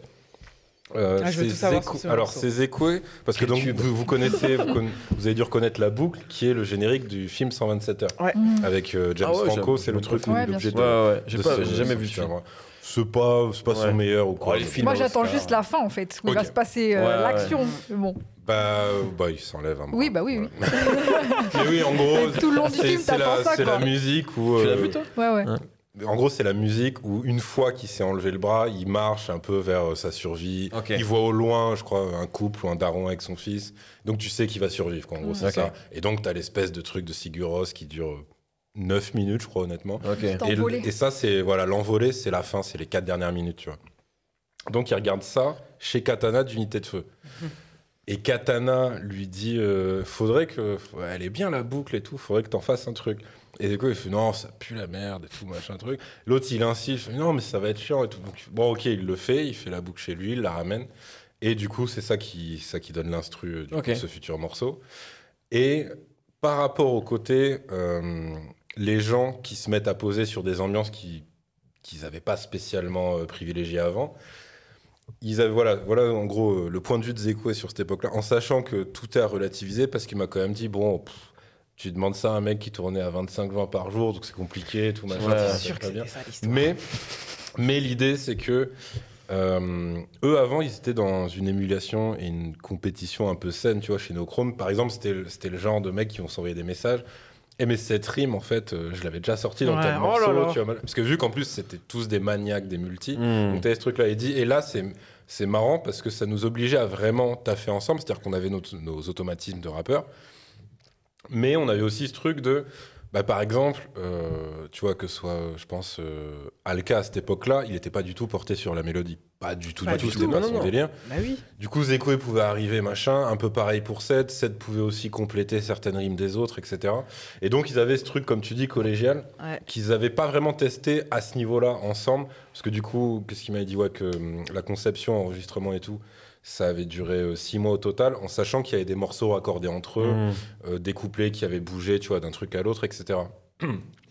Donc en gros, en gros, c'était ça, euh, c'était ça l'idée, et que après, ils étaient quand même contents parce que ils avaient. euh, alors lui, il m'a pas du tout parlé, tu vois, de d'objectifs de vente ou quoi que ce soit. Ouais. Je pense qu'ils en étaient soit pas. pas Je pense qu'ils en avaient.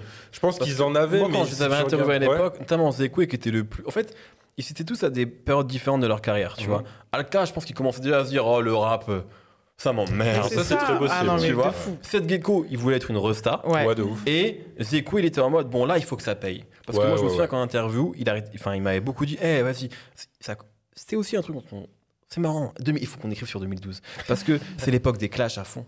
Ah, Ouais. mais bien aussi. sûr. C'est tout ça. Et je me souviens que ça, euh. polluait le rap français, en Mhm. fait. Tu vois, en tout cas, la, la tête des gens du rap français. Et Zekou, il était en mode euh, Eh, les clashs et tout. Je me souviens vraiment qu'il m'avait dit ça. Ça, c'est pas pour nous. Nous, il est temps de faire de l'argent. Et tu vois, il y avait vraiment ce truc-là de comment on fait de l'argent dans le rap. Ouais. Parce qu'en fait, à part les stars, les mecs euh, vendaient pas de disques, tu vois, il y avait pas le streaming, on va pas ref- refaire l'histoire. Et du coup, je pense qu'ils avaient quand même cette volonté-là de se dire, Mhm. vas-y, viens, on unit nos forces, parce qu'en fait, euh, tout seul, on vend pas tant de disques que ça. Même cette gecko qui, quand- qui vendait un Qui peu, mais qui peu, pas non plus, euh, pas- ouais. tu vois. Euh, donc je pense qu'ils faisaient, ils faisaient leur argent en concert, en showcase. euh, Mais C'était Euh, compliqué. mais c'était compliqué c'est comme période, justement tu vois. ça le truc, c'est que par contre, ça leur a débloqué une tournée qui était un peu une tournée concept parce que c'était euh, genre tournée des bars en fait, ce qu'ils faisaient, ce qu'ils Ouais, avaient fait avec ouais. cet album. Magnifique. Donc oui, c'était merveilleux, tu vois, comme truc. Mais, mais en vrai, voilà, ils avaient quand même fait quelques concerts dans des, dans des Ouais, salles ouais. parisiennes. Donc voilà, il y a ce truc-là. Et un truc cool, c'est que, il me semble, quand ils font leur premier concert, donc moi j'ai retenu La Cigale, mais c'est- ça remonte, donc euh, peut-être c'était autre chose. Le même soir, il y a Joke en concert. Et du coup, tout le monde se demande, Niro va venir auquel des deux Mais oui, frérot Moi, j'étais allé voir Et Joe. toi, t'es allé voir Et on s'était eu au comme un téléphone traître. après. Tu te souviens, au téléphone Comme un traître. C'était le jour, non, mais fait c'était le choix. jour où Joke avait annoncé Bon la signature chez. Def Jam. Exactement. Et C'était à la Bellevilloise ou la Maroquinerie, je sais plus, c'est juste à côté. Possible. Légendaire par contre. hein. Franchement, euh, Ouais, ouais, ouais. non, non, avec notamment un moment où, euh, allez, on raconte. euh, tu vois, c'était le début, donc euh, il y avait quand même la fascination autour de, de Joke pour certains et tout. Euh, moi, j'étais avec un mec à qui je suis allé voir ça, avec un pote à moi et avec des mecs du forum, notamment un, mec, un mec qui s'appelait Asura, qui était le nom du DJ de Joke. Tu te rappelles pas de ce mec sur ok. Forum Lamester Bref. Et euh, donc, c'est pour dire la- le fanatisme des gens de cette époque-là, tu vois. Et, euh, et à un moment, t'as Joke et tout qui est là, qui fait son concert, et, euh, et il commence. Euh, il fait, il fait le mec, tu vois. Et donc, à un moment, il prend une bouteille de champagne, il boit à la bouteille comme ça, et il n'arrive pas à boire. Il commence à recracher. Et là, t'as Omar qui le reprend et qui le tire comme ça, qui faisait viens, viens, Ah ouais. là, tu vois, maintenant. Ah, ouais, parce qu'il y avait un peu ce truc-là de, tu vois. Mais c'était une très Oh, belle. légendaire, ça. ouais, ouais, une très belle. Franchement, c'était cool. Euh, mais effectivement, le même jour, et je me souviens que juste après, toi, tu étais avec Théo, je crois. Ouais, de ouf. Et tu m'avais appelé, tu m'avais dit ouais, comment ça c'était et tout. Et, euh, et voilà, c'était marrant. Et ce qui était génial, c'est que Niro a réussi, ce fou, à être aux deux. Ouais. Oui, Alors évidemment, il s'est pas dédoublé, c'était juste que le set était préparé pour que ce soit pas en même temps. ouais. Mais Ah du coup, non, il a pas fait de jaloux, il a, il a Mais, fait son euh, couplet Ah, pour les c'est- deux. ça re- reprend bien, Je je trouve, vais- Niro de l'époque qui De- était partout. Ouais, Ouais, c'est exactement c'est- ça. Voilà. Bah, c'était un peu le fianso de l'époque, tu vois. Tu Ouais, sais ouais, pas pourquoi, ouais. tu sais, t'ouvres une porte, ah putain, il est encore là. et tout, Encore machin. là, Mais tout en sobriété, tout en sobriété. Ouais, ouais, de ouf. Euh, moi, je vais vite fait parler du, du projet, mais surtout finir sur J'y arriverai, qui, moi, euh, est un morceau que j'avais adoré à l'époque. Et Mais est-ce que c'était en rapport avec le sample ou juste le morceau le sample, et même, je trouve, le- le- le- l'artisanat de ce morceau, en fait. Parce qu'en fait, et Ouais. je me suis, ça m'a reconfirmé. C'était une belle surprise à l'époque parce que vraiment, j'étais dans un truc de. Euh, ah ouais, ça sort du, du- ça sort du lot, ils ont ils l'ont fait, ils ont essayé ce truc et je trouve que c'est réussi. Euh, même si ça détonne et en fait ça arrive un peu, ça détonne de fou par rapport euh, à, à- à d'autres pro- à d'autres morceaux. Je trouve que en fait, euh, Zeko Ramos, Kevin, Kev- euh, Kevin Ramos du coup, Ouais, à la base, Kevin, ouais. À la base, Kevin c'est Ramos. tu vois le producteur. J'ai toujours trouvé un super intéressant. Son passage au rap, Ne me pousse pas. j'ai toujours trouvé archi intéressant et j'ai toujours trouvé qu'il avait du goût et qu'il avait euh, mais c'est son passage au rap où j'ai été toujours j'ai été un peu déçu euh, dans l'esthétique quand il a quand, quand il a quand, il se mettait en solo. Genre c'est les Sao je l'ai écouté par exemple de ouf parce qu'il y avait des raps euh, il y avait des, des, des, invités que je kiffais pour la plupart même des fois que je connaissais et que j'étais trop contente de retrouver avec Zeko Ramos parce que je savais qu'il allait se passer des trucs cool. Et puis mais il y avait toujours des trucs euh, où je me disais ah non là non là et, et c'est toujours un grand écart comme ça avec Zeko Ramos c'est que autant j'y arriverai c'est je le trouve et je vais je vais je rapidement expliquer pourquoi mais je le trouve super réussi autant par exemple il va faire Chaka Boom et là je vais me dire non Hmm. en fait ça marche pas la Chaka Boom ça marche Mm. pas tu vois et il- J'aime il- bien Chakabou. Je suis sûr, j'aime bien. et donc du coup, des fois il y a des trucs comme ça où. euh, Mais par contre, ce que ce que je lui, ce que je- là où je, je, je- je trouve ça intéressant, c'est qu'il essaye plein de choses et il sait faire plein de choses.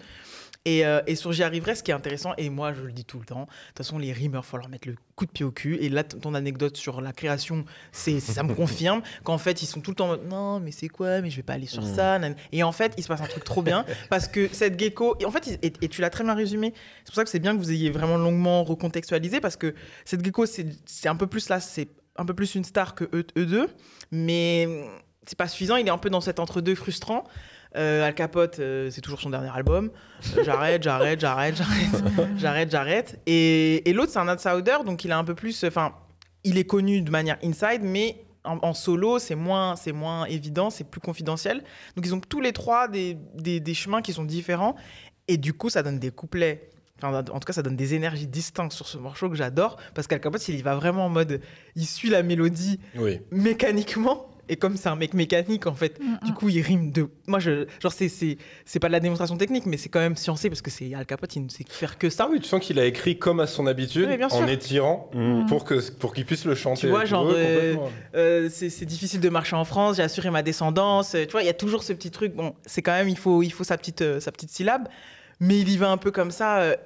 Genre, bon, bah, je dois poser là-dessus. Donc, je vais essayer du- du- de donner une sorte de, de, de- de dimension un peu organique, un peu chantonnée, alors qu'il chantonne pas du tout. Tu vois, il le fait de manière très mécanique. Mais c'est ça qui marche parce qu'il y a un truc un peu de désespoir. Et, j'aime, et moi, ça, enfin, cette période-là d'Al Capote, où c'est tout le temps ses derniers albums où il y croit plus, Mm. mais qu'il y va quand même, j'aime trop. J'aime trop quand il, quand il est un, un peu dans ce truc intime, même si j'adore le, l'empereur de la crasserie et que c'est son ADN et que c'est ce que je préfère. Mais ça m'avait manqué de le réécouter euh, euh, en train de parler de.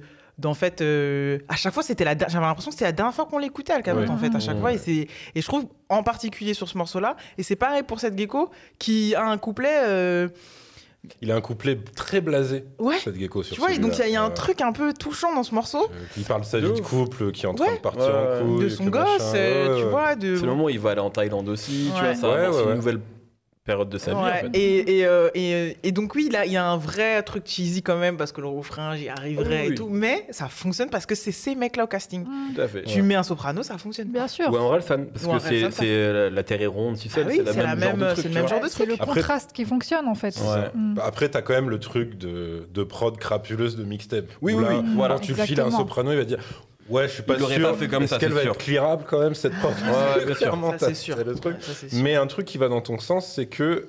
Alors, je sais pas si c'était les trois ou uniquement Zekwe, mais d'après ce qu'il m'a dit, c'était un peu les trois. Ils étaient pas ouf sur ce morceau. Et euh, c'était plus euh, Granit qui était en mode. Non, non, Ouais, mais en c'est fait, le single, quoi. vous en avez fait 10 000 des morceaux sales. Alors, Mm. Faites au moins un truc Ouais, comme ouais. ça Ouais. qui va changer et tout. Et eux, ils étaient en mode, mais c'est pas ça que les gens ils attendent, c'est euh, je vois de la dégueulasserie et tout. Il avait clippé hein, le morceau. Hein, Oui, Il, oui, ouais, il existe j'adore ce totalement un clip. Oh, c'est Où, cool. euh, pareil, ils sont, alors ils sont pas chacun de leur côté, mais pour leur euh, partie, pour leur couplet, genre Zeko, il est à il, est l'usine. en, il est en, il est en, en, en- Un peu de travail Non, je sais non, pas. bah, il travaille au garage, genre. Ouais, un il a truc du comme ça. cambouis et tout sur les mains. Euh, J'adore. Seth, il est genre en chambre d'hôtel, mais genre le mec euh, de la post-soirée, le petit matin où t'es triste, Mmh. tu vois, machin. Et, euh, Alka- Zekwe, non, Zekwe, euh, Z7, il est dans un appartement complètement délabré. euh, Ah ouais, c'est ça Ouais, il casse tout dedans, il est en costume avec des pointini. Le Et look, Alka, je le sais look. plus. Alka, je sais plus. Et euh, Alka, il est dans la rue avec un béret. Des Eh oui, et des lunettes noires, Il va dans la boulangerie. l'époque béret d'Alka. Voilà, c'est l'époque il va, béret il va à d'Alka. la boulangerie C'est une petite chercher. chemise euh, à carreaux. C'est ça, il va à la boulangerie chercher une baguette, sans doute pour aller manger du fromage. Et j'adore. Il descend une rue comme ça, c'est génial. J'adore le, solo d'Al Capote, hein, en douceur aussi. En douceur, Ouais. ouais. Mais en fait, les, tr- les De trois solos, moi, je les trouve euh, Ouais, ouais, ils chacun à leur max pour Ouais. le coup. Parce que même Zeko, tu vois, qui était pour le coup le rookie du projet, si on peut dire ça comme ça, quand il fait euh, Buzz l'éclair et que juste la rime de con sur René Lataupe, genre, genre je sais pas quoi, je suis venu. euh, euh, je sais pas, faire, euh, faire mon trou, puis- non, faire un tube, puis me barrer euh, dans mon Oui, trou, René Lataupe, machin. Ouais. Tu sais, vraiment, c'est le mec qui, qui Lataupe. va te faire euh, Mm. du name dropping vraiment de, de petit con en fait absolu. Et sachez que donc forcément, parce que je posais la question, vu à quoi ressemblaient les sessions, ils ont dû jeter des morceaux. Donc il m'a dit oui, évidemment, comme il y a eu de recyclage d'anciens morceaux, il y a eu aussi des nouveaux morceaux qui n'ont pas été retenus, Ouais, ouais. notamment un. Et là, pareil, il me dit, euh, enfin, tu vérifieras sur le tracklist, mais je crois qu'on l'a jamais mis. C'est un truc qui s'appelait X Hamster. Ah. Effectivement, il n'y est pas. Donc, bah, comme son nom l'indique, j'ai envie de te dire. Non, il y a des gens qui ne connaissent pas. de quoi tu De parles. Alors, X Hamster, c'est un, c'est un site euh, de culture. Voilà.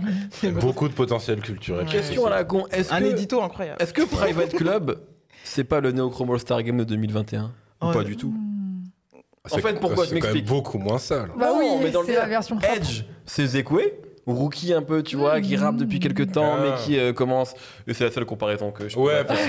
le reste n'a absolument Parce rien que à voir. gecko de Jazzy Bass, tu fais Bah, ouais. C'est Ils la sont chauds version. euh, Non. Ils sont chauds. Et Edge, c'est un putain de rimeur comme Al- euh, SO, comme non, mais ça n'a. Voilà, Ouais, c'est non, juste- c'est compliqué. après. Non, parce que c'est un peu le même délire de genre juste Edge qui est là en fait. Et euh, quand Oui, tu oui, connais y en pas, a- tu peux te demander C'est pourquoi qui, il est qui, avec ouais, qui, ouais, mais bien c'est tout sûr. évidemment Non, la mais de comparaison fou. s'arrête là. C'est tout. Avec deux plus identifiés, sauf qu'il y en a. Enfin, limite, je crois que Edge est plus identifié qu'Esso maintenant, en fait. Ouais, mais c'est la faute des sauts. Ah oui, clairement. La faute des sauts. clairement. Mais, euh, mais ouais. bref, on en et parlera juste une dans- petite, dans euh, un petit, euh, je- on n'en avait pas parlé, mais Walk- Walkman cassette de Katana quand même. Qui est, Oui, qui est pas euh, crédité sur les plateformes Katana Oui. d'ailleurs, c'est bizarre, mais ouais. Mais voilà, du coup, on le dit quand si les gens vont écouter l'album après, euh, c'est Katana de l'unité de feu du coup. Et j'adore. Mais de toute façon, j'adore sa voix. En plus, ça, c'est vraiment le cadeau old school. Ouais. Euh, Oui, bah oui, Parce oui. que Katana, lui, commençait clairement à s'orienter vers ce truc de d'ermite du rap. Ouais, grave. Je veux rester bloqué sur ce style-là et tout. Mm, mm, mm. Tout à fait. Et ouais, tu sens quoi C'est ils ont.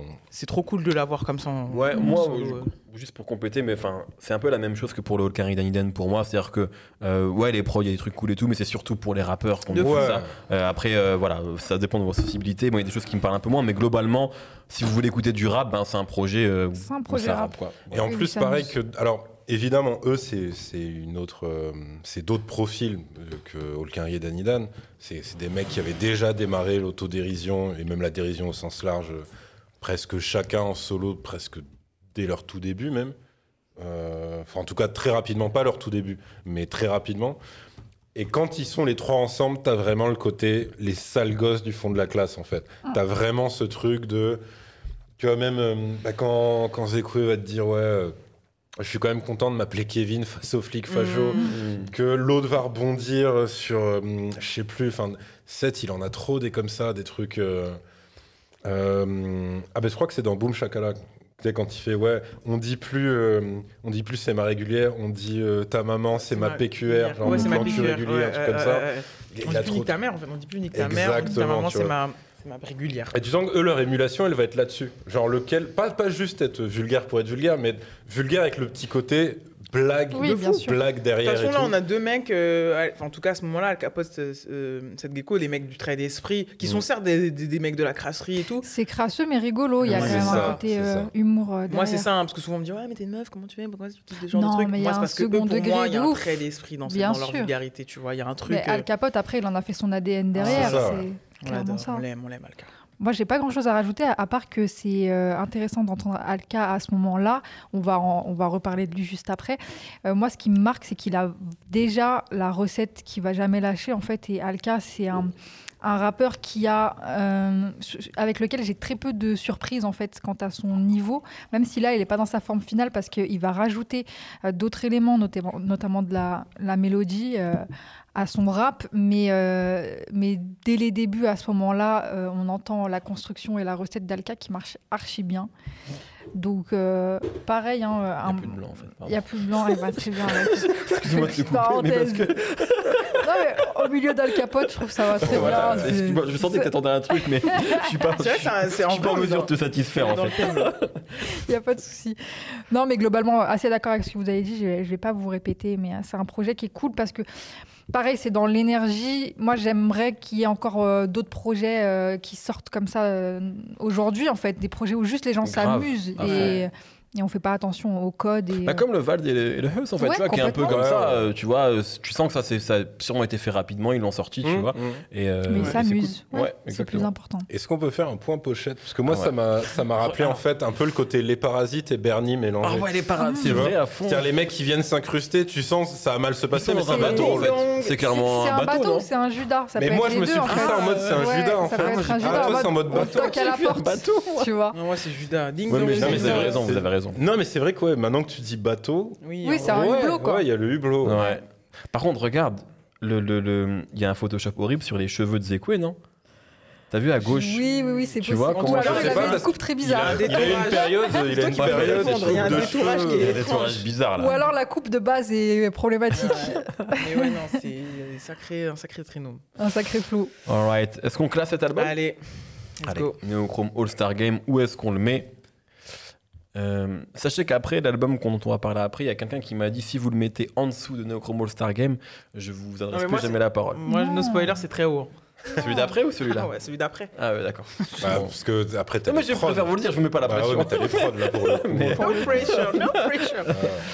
Euh, alors. Est-ce que euh, cette personne c'est Noomzy Parce que si c'est lui, Non, il a, il on a veut tous pas être en embrouille avec Ah, On Ah, peut lui faire plaisir. ah, il nous, il nous écoute. hein. Champion à la balle aux prisonniers. Donc il a un podcast sur. Sur le dodgeball, Noomzy. Voilà. Allez, streamer ça. Allez, Allez ça. écoutez ça. Nous- nous- Trouve-nous ça, il faut qu'on fasse un peu de. Le dodgeball, c'est vraiment un attendant. sport méconnu. Voilà. Faut En parler. Ou alors il faut, faut voir le film Dodgeball, même pas mal, avec Ben Stiller et Vince Vaughn. C'est ça. Qui est un petit classique. euh, Ah, Vince. Vaughn, c'est genre. mon crush. Euh, Vince Vaughn Ouais. Bah oui. Pourtant, à l'époque, il faisait que des comédies où il faisait quand même. Ah non, c'était pas lui qui faisait le rôle du loser. Trop de charme, trop de charme, effectivement. Vince Vaughn. Ouais. Attrape-moi si tu peux. Allez, voilà. Voilà, Allez. c'est le nom du, podca- du Soyez podcast. curieux, Ah. soyez curieux un peu, allez checker ça. Allez, check. Euh, moi, ça va être un Hmm. peu, ça va être, ça va être, euh, pardon. Parce que moi, ce que- en fait, moi, j'aime bien le trio et il reviendra jamais ce trio, ça. tu vois. Ça, Ouais, je tiens à ça dire. aussi. Ouais, à ouais, il reviendra classer. jamais. Oui, c'est clair. C'est un Ah oui. trio qui reviendra jamais, tu vois. Ouais. Et après, tu sais que c'est un projet mineur, mais qui fait plaisir. Tout à fait. Oh là là, il fait grave plaisir. Mais est-ce que c'est bien produit? Moi, c'est ça en fait. Ah oui. Ouais, ben, vois. Moi, j'ai trop abusé, faut que je sois cohérente aujourd'hui. Moi, je le mets en 67. Ah, j'allais dire ça. Voilà, devant la section et derrière P-Town. Euh, Bon, ça n'a aucun sens, tout ça. là. Ah non, ça n'a rien. oui, j'ai dit ça comme si ça avait du sens. Voilà. Après réflexion. Euh, putain, c'est compliqué. C'est compliqué parce qu'en fait, pour moi, c'est comme un truc qui aurait dû annoncer un album Non, de ces trois-là, un album commun Mmh. avec, tu vois. Ah, c'est 62. 64. Derrière Naps. Moi, ça va être 60. Derrière Street Minimum de NAC. Également projet néochrome avec des bouts de Ouais, morceaux. tout à fait. Voilà. C'est un peu plus cohérent. déjà. 63e. Ok. Devant Naps, entre casseur flotteur et Naps, aucun sens, mais pourquoi pas. Très bien. Euh, finissons donc avec euh, aujourd'hui l'album Ténébreuse Musique, qui est donc l'album commun entre Si. Butter Bullets Oui, peut-être. Ouais. et donc et Al Capote. Euh, Butter Bullets, Sid de là évidemment, donc euh, de là le producteur, Sid Sid le rappeur et Al Capote. Al Et- Capote. Singe mongol, Singe mongol. Singe mongol. un petit peu à la DA et euh, beaucoup à l'initiative Eh ben, du projet. Parlons-en, parce qu'en fait, euh, nous avons joué un minime, minime, minime, mais rôle Ah, dans ce projet-là. Tout, tout minime, tout part de Saint-Jean-Mongol, évidemment. Euh, un jour, nous Sidicide et de là. Butter Bullets, à la. BCDR, Butter Bullets, euh, euh, sur des, c'est bizarre, tu sais, on avait différents concepts d'interview, tu vois, en plateau. Après sur les C'était marches sur les escaliers. public. Les Ouais, ouais, escaliers. sur les escaliers. C'est le jour où il avait d'ailleurs fait Olivier Catin. Tout à fait. Olivier, non, Olivier Catin, c'était le nom d'un forum, pardon, Olivier. Euh, il l'avait appelé Olivier Machin. Olivier Machin, excusez-moi, je confonds tout. Olivier Catin, c'est un forum. Référence à qui, euh, s'il te plaît Olivier Cachin, non, mais bon, pardon. Non, parce qu'en fait, le refrain, c'était Tu ne Olivier. comprends plus rien au rap comme Olivier Cachin. Exactement. Et le morceau s'appelle Olivier Machin, c'est ça, non? Ça. Ouais, je crois Ou j'ai des bêtises Moi, c'était Olivier Machin. Si, c'est ça, hein, ok. Si c'est pas ça, c'était juste Olivier Cachin. Non, non, Mais Oli- bon. parce qu'Olivier Catin, ça n'a rien à voir, c'était un forummer Oui, c'était le pseudonyme c'est de qui d'ailleurs a, non, mais a sorti un livre euh, là récemment. Euh, le Sous ce mec, nom euh, non, Ah. sous son vrai nom, j'ai oublié son vrai nom. Ah Bref, ouais. euh, un ouais, livre ouais. sur le rap ou rien à voir Euh, il y a des mots, c'est un roman, mais il y a des moments de rap dedans. Ok. Les Voilà. plus belles digressions sont dans ce podcast. Ouais. Et, euh, et donc non, parce qu'en fait ce jour-là, quand il fait ce morceau-là, rien à voir. je- en fait, c'était, sais, pour moi, c'était genre Butterwells qui sortait son nouveau morceau. Mmh. Et après, euh, quelques jours après, je vois aussi au Dailymotion, il y a Jean-Pierre Sec qui est là, parce qu'il bossait sur euh, On refait le rap, et il me dit, il me dit, c'est quoi le délire avec euh, votre gars là que je connaissais pas, qui fait un morceau? Et moi, je fais, ah, c'est vrai qu'en fait, je peux facilement être complice de ce truc-là. Donc, c'est genre dans vos émissions. Et moi, tu sais, j'étais en mode, ben vas-y, tu sais, j'avais déjà du respect pour ces mecs-là, mais euh, Ah, tu sais, on se rendait, moi, je me rendais pas compte en fait de ce qui était en train de se passer, Mmh. même si c'était- ça n'a pas non plus un impact incroyable, mais c'était quand même un morceau qui était clairement dirigé contre Olivier Cachin et euh, les gens autour de lui. Bref, euh, on interviewe euh, euh, Sidi Sidi de là et on parle de la suite et on parle notamment du fantasme d'un album commun avec Al Capote. Et je sais plus ce qu'il nous répond exactement, mais en tout cas, cette interview-là, elle est dans la BD de Singe Mongol. Oui, Parce que Singe Mongol a fait une BD consacrée un peu à ce projet-là. Et il explique que c'est en voyant. L'histoire de la ténébreuse L'histoire de la musique. ténébreuse musique. Ouais. Et en fait, c'est vraiment Singe Mongol qui, à la base, est un internaute, euh, fan des gens dont on va parler, Dessinateur aussi du et coup. dessinateur, Oui, bien sûr, forcément. bien sûr, bien sûr. Et, euh, et qui s'est dit, bah, en fait, il faut que ça existe. Donc, c'est lui qui a créé un crowdfunding parce que ce Ouais. projet-là a été financé par un crowdfunding et qui donc a vraiment. Parce qu'en fait, euh, Al Capote, alors on, on va en. Nifa en parlait un peu avant, mais euh, il faut qu'on en parle. C'est vraiment le moment où il est en mode le rap, c'est fini. En tout cas, c'est son Il était discours. en mode ça paie pas, Voilà. j'arrête, ça suffit. On l'avait interviewé pour nous aussi sur la à ce moment-là. C'était complètement, c'est censé être euh, l'album, c'était la fin quoi. Ouais. Bon, Aujourd'hui, il est encore là, il est signé chez Sony. Je pense que ça s'est jamais aussi Oui. bien Bien sûr. sûr. Bah, passé il- pour lui ouais. que, que Pour maintenant. reprendre une expression de merde, ouais, il vit réellement sa meilleure Ouais, vie ouais, maintenant. clairement, Ouais. clairement. Il fait des feats avec Philippe Catherine. Euh, et il fait un peu, enfin, faut quand même. Et bref, donc voilà. Et donc c'est vraiment Singe Mongol, ce mec-là, qui a créé le projet, qui a été là pendant tout l'enregistrement, etc. Et, euh, et voilà. Et donc euh, cette interview-là, elle a joué un, un mini rôle là-dedans. Et je pense qu'il il a dû regarder là. Il s'est dit, bah, il faut absolument que ça existe. Il y avait un, Euh. il y avait un morceau de. Enfin, moi j'ai souvent le clip en, en tête. Chien.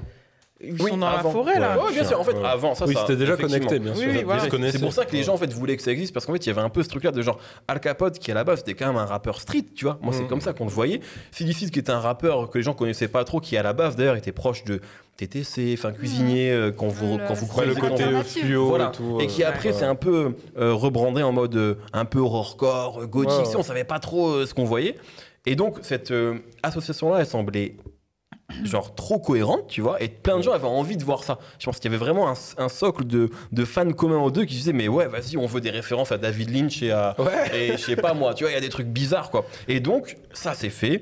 Et c'est ce projet-là, euh, qui est donc pas intégralement produit par Delin, parce qu'il y a Widim aussi, mais globalement, Mm. ça a quand même été fait à, à quatre, quoi. C'est Delin, Acidicide, Singe Mongol et Al Capote. Et voilà. Et donc, ce projet-là est sorti Et à la voilà. fin de l'année 2016, euh, pour Noël. Euh, Il y avait un truc chaotique d'ailleurs. chaotique de fou qui rajoute encore plus à la légende. Pour moi, il y a vraiment un truc dans l'underground, tout ce qu'on veut, mais il y a vraiment un truc légendaire autour de ce Non, mais on projet-là. va clairement. euh, Enfin. Mais il y a même pas. Pour moi, c'est euh, en fait, c'est un projet. Là, quand on le réécoute, c'est complètement fou.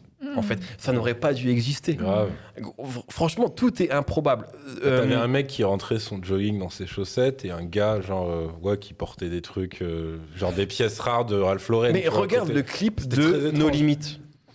C'est Mais même toute la partie, parce que ah oui, il faut préciser, ils ont pas sorti des clips, ils ont sorti une vidéo de 35 minutes. où Exactement. Il y avait un mélange de, De clips, de making of, de moments de vie qui n'avaient aucun sens où tu les voyais à table en train Euh, de bouffer du frometon. Mais ça, c'était trop bien. Et- non mais c'était génial, c'était génial, c'était euh, Kevin. Ah oui, on peut le mettre dedans aussi. Kevin Kevin Elamrani. Elamrani. Qui Ouais. est présent sur le. Qui, qui est Kelov, hein, euh, sur le morceau C'est Petit Cœur, c'est Kelov, c'est Kevin Elamrani qui est un clipper euh, brillant et, euh, et qui donc s'est improvisé chanteur de RB. C'est ça. Euh, Et donc lui en fait euh, a filmé euh, probablement l'intégralité de leur session et ensuite s'est amusé au montage et donc du coup quand tu découpes, ça te donnait, en dehors des instants making-of, moment de vie, tu avais peut-être trois, voire quatre clips. Ouais. Et euh, il y en avait un dans, pareil, il y en avait un dans une casse auto, il y en avait un euh, dans la rue avec Joker, un autre dans une autre rue avec Hamza. Tout à fait. Mais les plans sont tout le temps cool, hein, parce que. Hamza, c'est dans, ouais, c'est dans la rue, mais c'est aussi, t'as as un truc où genre ils sont dans une sorte de, dirait une cantine. Oui, où là, ils mangent tous ensemble. Ouais, Ouais, ouais, exactement. carrément. Et il y a que la souille qui est là, le fameux que la souille dont on parlait l'épisode. Bah, le pâtissier du groupe. Le Non, pâtissier. mais, parce qu'en fait, t'as as vraiment tous les univers qui sont en train de se mélanger. Ah, T'as Hamza qui est là avec son équipe de l'époque, Dakos et tout. Euh, t'as les gars d'Al Capote, t'as les gars de Sid, t'as les gars de la souille. Ouais. Qui sont là, c'est vrai que c'est c'était une alchimie. euh, C'était c'était une alchimie. Enfin, tu pouvais pas la prévoir en fait. Ouais. C'est incroyable. Très bizarre. Et, Et après, il faut quand même préciser un truc, c'est que même si tu peux avoir Singe Mongol sur, on va dire, l'ADA, même si ça veut pas dire grand-chose sur un album comme ça, mais après, tu as deux là. Bien sûr. Les, les prods de là, c'est... euh, alors, évidemment, pour ceux, pour ceux qui vois. écoutent Butter Bullet, c'est pas une surprise. Ouais, voilà, c'est ça. Mais euh, pour ceux qui se le sont mangés avec cet album-là, t'avais vraiment le côté, d'accord, ok, en fait, ce mec-là est capable de faire ça, et c'est pour ça qu'après, euh, bah, ça doit faire, j'imagine, trois ans maintenant que dès qu'il me parle, je les, je les fais chier sur. Vous aviez annoncé un album de l'Alco produit Ouais. par Delà, et ça en est où maintenant? et tout, tu vois. Donc, oh, le non, bah, parce que moi, je, vis Ah, pour t'es dans ça, ton rôle, dans Ah ton bah rôle. oui, hein. bah oui. Mais non, mais c'est surtout même en tant qu'auditeur, c'est un truc que je veux entendre. Ouais, Si ouais. ça existe en tout cas, je veux l'entendre dans ma vie, tu vois. Mais, mais voilà, pour ceux qui qui voient pas du tout euh, leur style de bah, Après, il c'est fait plein de compliqué à trucs dès là, décrire c'est ça parce que qui t'as est. Tu vois as clairement, tu sens que c'est un mec, c'est vraiment un fondu de musique, un bousier. Tu sens que comme CDC, ils sont bouffés l'influence euh, sud des États-Unis, Bien sûr. mais pas que. Mais Mais, pas que. du coup. Mais comme quand je Alka aussi. sud, et En comme fait, Alka je aussi pense sur que le flow. Voilà, c'est ce que Alka ça a qui est trouvé génial. en. C'est un, enfin un mec qui connaissait la 36 comme lui. et tout, tu Exactement. Alors, t'as ça, Alka, par rapport au rappeur. Effectivement, euh, meilleure phase d'Alka quand tu. Parce qu'Alka, c'est un mec qui commence avec l'influence traditionnelle de son coin du 91, qui est New York, clairement. Ouais. Bah, Ouais. c'est la première influence, même de des mecs comme Olkinry. Ouais, bien sûr. Mm. C'est-à-dire même que Suicide, vraiment- hein. Oui, oui, t'as raison. Fidicide à la base, Ah, si, enfin, hein. c'est un bousier de Ah, New York. Ouais, mais j'ai l'impression qu'il s'est- mangé tout en même temps, parce que tu sais, c'est aussi un mec qui est capable de te Oui, parler des On l'a moins senti dans son rap anciens No Limit ouais. Il est- Records, ouais. Master P. Il est tout. éclectique, mais New York, c'est important, je pense. Ah, bien Ouais, sûr, non, mais après, oui. C'est un-. En fait, c'est un Fidicide, il c'est est rap au sens large. Moi, hein. quand je le découvre sur euh, Chien, je me dis c'est qui ce genou Tu vois, et on est beaucoup. En fait, non, bah, il a déjà une carrière. Ah, surtout, c'est un mec euh, qui est plus de notre génération que. Et donc, en fait, euh, dans les années 90, c'est un mec qui se fait bousiller par. Il est fan de basket et par le rap new-yorkais et par le Wu-Tang et par tout ça. Donc, t'as raison. je- Sa première. euh, Et puis après, il a fait sa mise à jour, peut-être comme Alka d'ailleurs. Il s'est dit, bah, en fait, il n'y a pas que New York dans la vie. Y a... mais, mais à la base, ouais, je pense que New York, c'est important. Non, non, parce qu'en fait, bah, lui, c'est vrai que alors, c'est un peu un homme sans âge, mais plus comme, euh, Ouais. bah, comme Nemo, tu vois. Ah. Mais oui, c'est la même génération en C'est vrai. c'est cette génération-là. Donc, pour- ceux qui savent pas, c'est des gens extrêmement vieux. Mais en gros, euh, t'as as vraiment. Mais Forever Young comme Mel Gibson. Exactement. T'as la ref Et non pas comme Jay-Z. Et non pas comme Jay-Z. Euh, Ah tout ouais, à fait. Sûrement pas, ouais. Sûrement pas. Waouh. Non, mais bon. Non, mais bien sûr. Après. euh, Même pour, pas euh, Mr. Hudson ici. Écoute. Euh, après, tu avais aussi le travail sur la voix d'Alka. Je pense que c'est Ah. aussi ça qui lui apporte. Parce qu'à ce moment-là, donc, bah, tu as, bien vu, tu vois, sur, on va dire, euh, le l'ouverture de J'y arriverai, comment il se pose. Et là, par contre, ce qu'ils lui font faire, C'est- c'est-à-dire Ah les oui. voix distordues, l'utilisation de l'autotune, mais qui est pas du tout l'utilisation classique de l'autotune. Ah oui. le, le truc de dire, en fait, tu peux vraiment t'amuser avec ta voix. Et pourtant, c'est vrai qu'Alka, il a. bah, Bah, c'est je pense que lui-même, lui-même, tu il devait, il devait pas se dire, ouais, je peux, je peux Bah oui. partir dans des aigus, Mm. je peux aller sur le côté comme ça, etc. Donc t'as ça. C'est un déclencheur Et- un peu, un- un- assez en termes de, de possibilités qui s'ouvrent à lui de au niveau compétences. Mm. C'est un projet important, je pense, pour Capote en termes, tu vois, de parce que c'est comme vous l'avez dit, c'est un moment suspendu de leur carrière à, à chacun, Ouais. euh, une parenthèse. Et Alka, il a, il a après ça, il, ça l'a, je sais pas Il si, s'est- il s'est libéré. Ouais, je sais pas si c'était coincé ou pas coincé, j'en sais rien, mais après il a fait des trucs pas forcément avec euh, avec Widim ou avec d'autres qu'il avait jamais fait avant. Je pense que ça a juste, euh, tu vois, décoincé un truc, ouais, un Mm. déclic comme ça en termes d'interprétation, parce que euh, sur les raps c'est toujours Alka, c'est Alka, hein. Ouais, mais euh, mais il a pris en densité Mm. sur ce projet. Euh, moi, je connais le rappeur par cœur. Alka, euh, c'est c'est sciencé. Je, je peux, des fois, même quand c'est la première fois que j'écoute le morceau, je peux savoir la rime qu'il va faire, je peux Mm. savoir la phase qu'il va faire, parce que je connais ses rêves, je connais ses, tu vois, son, un peu son univers euh, tellement, euh, que ce soit en variété, qui va, il va, tu sais, les, names- les, les, les noms qu'il va dropper ou les références qu'il va sortir, c'est tellement des choses qui me parlent que souvent, euh, genre, c'est attendu, mais de la meilleure des façons, là, on, l'a- on le dépayse à mort, il accepte, parce qu'il faut accepter aussi, il faut avoir envie, et là, il se passe un truc entre les deux. Je pense que sur le projet, moi, je vais, je vais écourter rapidement, parce que vous, allez, vous, avez, vous avez déjà bien parlé dessus, mais je trouve que ce qui est le plus intéressant sur ce projet, c'est les, c'est les, c'est la, c'est la couleur musicale. C'est ce qu'elle va apporter de là. Moi, je, je veux, je veux déjà même faire un SO sur les deux interludes que je trouve euh, Mm. magistral et sur le dernier morceau, l'île de l'incantation, qui est un morceau de, de, de, clôture incroyable. Puis même la ref à la, la série, là. Fais-moi peur. Oui, c'est vraiment des trucs, tu dis, putain, c'est génial qui. en fait, c'était genre d'avoir une. pseudo-mystique, Mm, mm, mm, mm. sombre et tout machin. En fait, d'avoir eu l'idée, d'avoir des idées et de les appliquer sans se poser de questions, parce qu'on a un CDC qui s'en fout, je pense, Oui. lui, il, a- il s'en fout toujours, encore hier et aujourd'hui. Et Alka qui, euh, lui, s'en fout, mais pour d'autres raisons, c'est parce qu'il se dit toujours que c'est la dernière fois qu'il va rapper. Et ben, on tente des trucs. Et moi, euh, c'est quasiment un album que j'écoute jamais sans, sans le skipper parce qu'en fait, je le prends toujours comme une expérience, toujours comme un projet du début à la fin. Et euh, ce truc de 30 35 minutes là, avec ce grand générique à la fin, moi, même quand j'écoute le projet, même si ça fait longtemps que j'ai pas rechecké toute l'imagerie qu'il y avait autour, que j'avais bien aimé, qu'il y avait un côté brut, mais joli aussi. J'aimais bien comment ils étaient Mhm. sapés, j'aimais bien ce truc. Il y avait un moment où justement on voyait Joker parler au téléphone avec une Ouais. meuf, etc. Enfin, tout ce qu'il y avait autour de ce projet. Et c'est Joker, Hamza, c'est des mecs au début, à ce moment-là, moi que je me prends déjà, mais qui sont pas encore, euh, tu vois, c'est pas encore les mecs qu'on connaît aujourd'hui. Et, euh, et, et, qu'on pourrait même au- aujourd'hui un peu dissocier, tu vois. ça paraît un peu étrange quand on voit ce que est devenu Hamza, ce que devenu, ce que ce que ce qu'est devenu Joker. Mais euh, parce que ce, ce projet-là, maintenant, je pense qu'il est considéré comme spé. C'est ça qui Ah est ouais. drôle, en fait. De ouf. Parce que, bah, comme tu as dit, c'est-à-dire les prods. Parce que même si tu peux voir, OK, une influence Memphis dans le taf de Dela, tu peux pas non plus dire que c'est juste un mec Non, non, non. qui fait ça, en fait. ouais, Il y a vraiment truc, des euh, trucs qui viennent d'à peu près partout en Moi, même je trouve que c'est temps. un projet qui est bizarre. hein. Mais pour En moi, c'est Ah un oui. album concept. Ouais, ouais. Et c'est- gros regret, euh, bah, tu étais là quand ils nous l'avaient dit, c'est que ils avaient sollicité de base un featuring de plus, qui était SCH et qui n'avait pas pu. Ça aurait Oh été my God. Tu te extraordinaire. rappelles pas de ça? On nous a dit ça quand? Euh, À l'époque de l'interview Ah ouais, pour Ténébreuse Musique. Et, euh, et du coup, euh, ouais, que la réponse avait été négative. Ah ouais. Parce que, en gros, c'était l'époque où euh, euh, SCH faisait pas trop, voire pas du tout de feat Mhm. extérieur, en fait, en Mhm. réalité.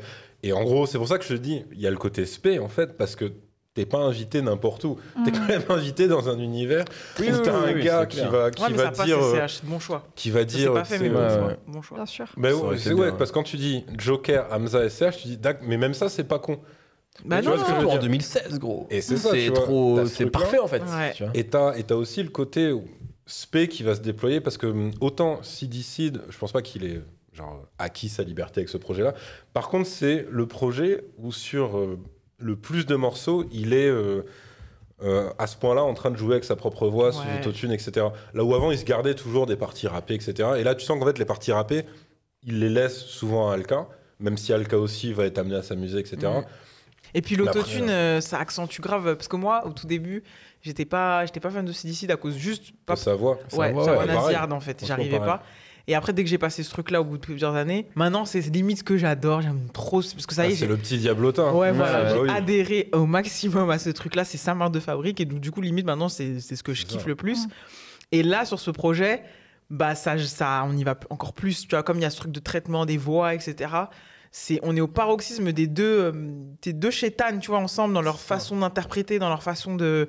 Donc, ouais. Et puis, moi, je trouve que c'est de la bonne musique, en fait. C'est de la, pas de la musique que j'écoute habituellement, mais il s'est passé un truc euh, de dépaysement. euh, je, je- je me souviens de la première fois que je l'ai écouté, genre j'ai eu un truc, euh, je me suis dit, Mm. ok, là il se passe quelque chose. Bah, pour moi, de toute façon, il- je crois que c'est CD, oui, c'est Seed qui fait cette rime. À un moment, c'est le truc pour moi qui résume le côté spé de ce projet, c'est quand il dit on fait euh, de la musique euh, intellectuelle pour des illettrés, un truc comme ça. Mhm. Il a une phase comme ça qui ressemble à ça.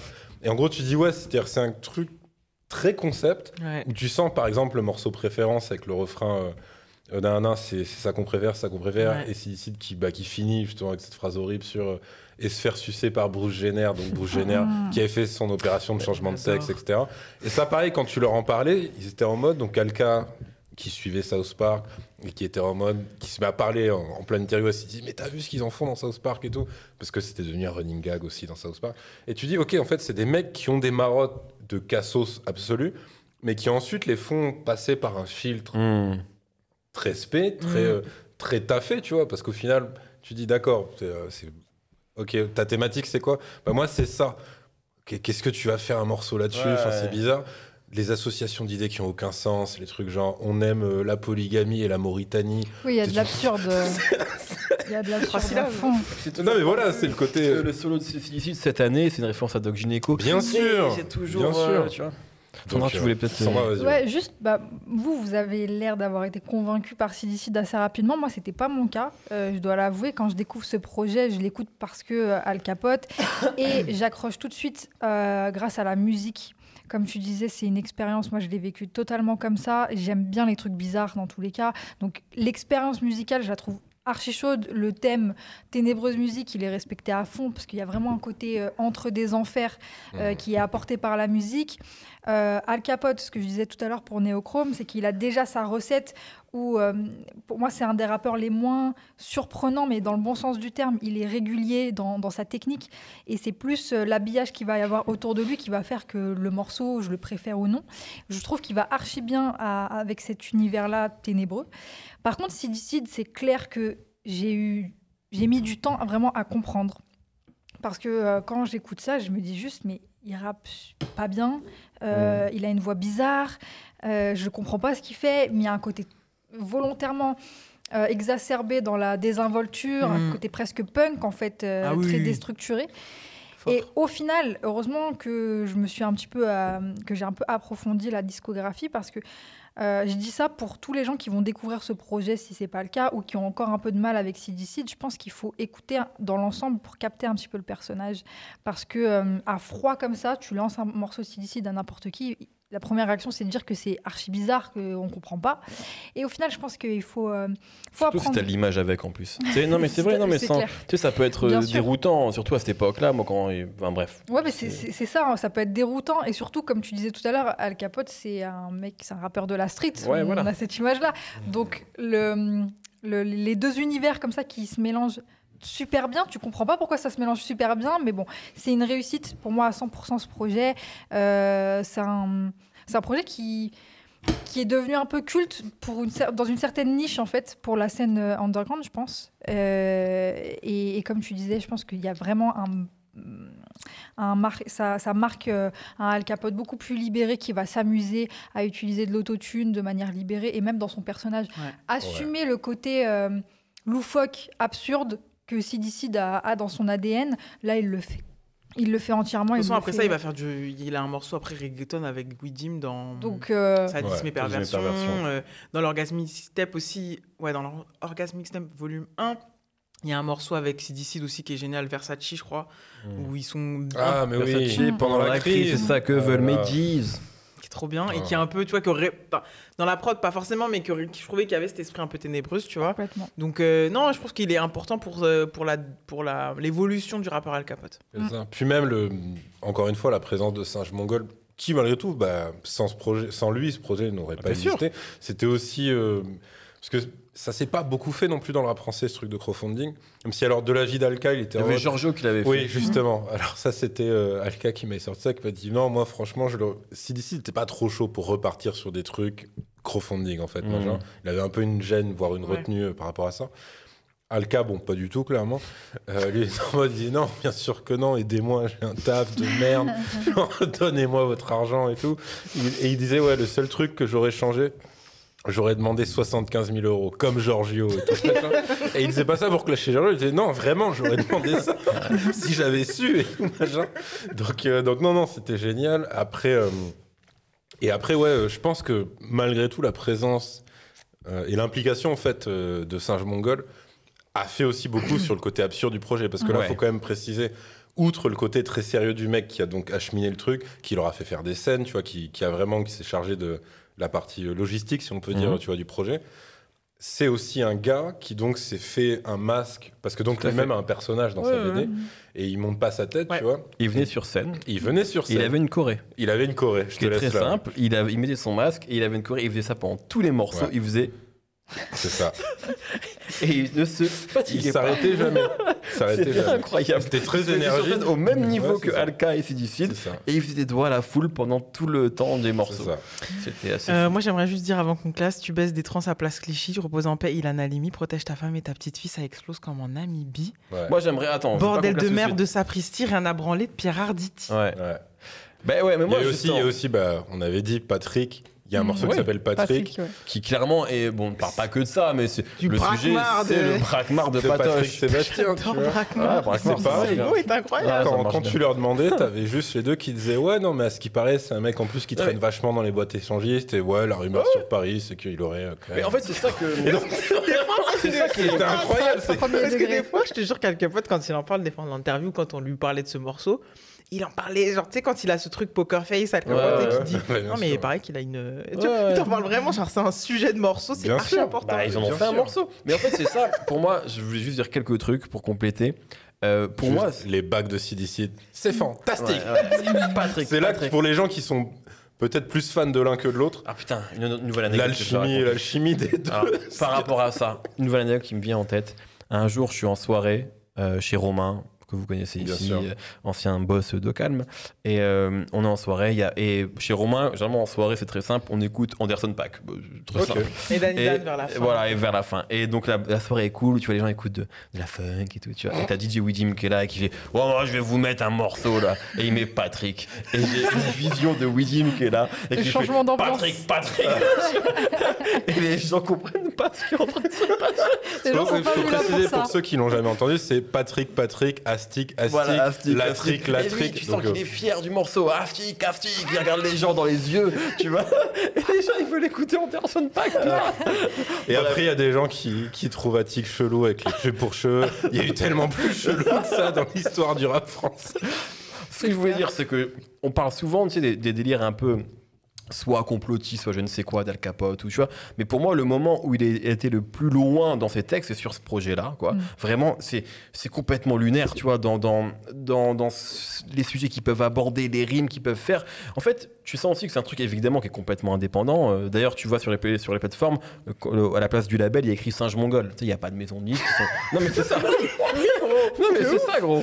C'est Singe. Mongol. Donc en fait, il- c'est aussi ce truc-là de. ça, j'ai dit, ah, Je sais pas quelle leçon on peut en pas. tirer, mais effectivement, quand tu es en indépendant, tu vois que les mecs n'ont jamais été aussi libres que ça, même Ouais, s'ils vrai. décident, en fait, tu vois. Ils vont très très loin dans, dans ce qui. Et c'est aussi un truc, on a souvent dit sur Alka, parfois l'homophobie, je ne sais quoi, mais en fait, à la fois, tu vas avoir une rime qui peut ressembler à de l'homophobie, et après, tu vas, ils vont te dire, bon, bah, je me fais sucer par un mec, tu vois, en fait. Bien. Donc euh, tout, tout est absurde, tout est lunaire, tout est comme dans la fameuse interview qu'on a faite, tu vois, où il va te dire des trucs qui effectivement euh, sont homophobes et après il va dire euh, j'adore la bite de Ricardo Malone, tu vois, je sais même pas comment il s'appelle le gars, mais bon bref, tu vois. Donc en fait tout et ce projet-là pour moi c'est ce personnage-là d'Al Capote qui est vraiment monté en épingle et Décomplexé. voilà, complètement il va c'est- c'est c'est boutiste quoi.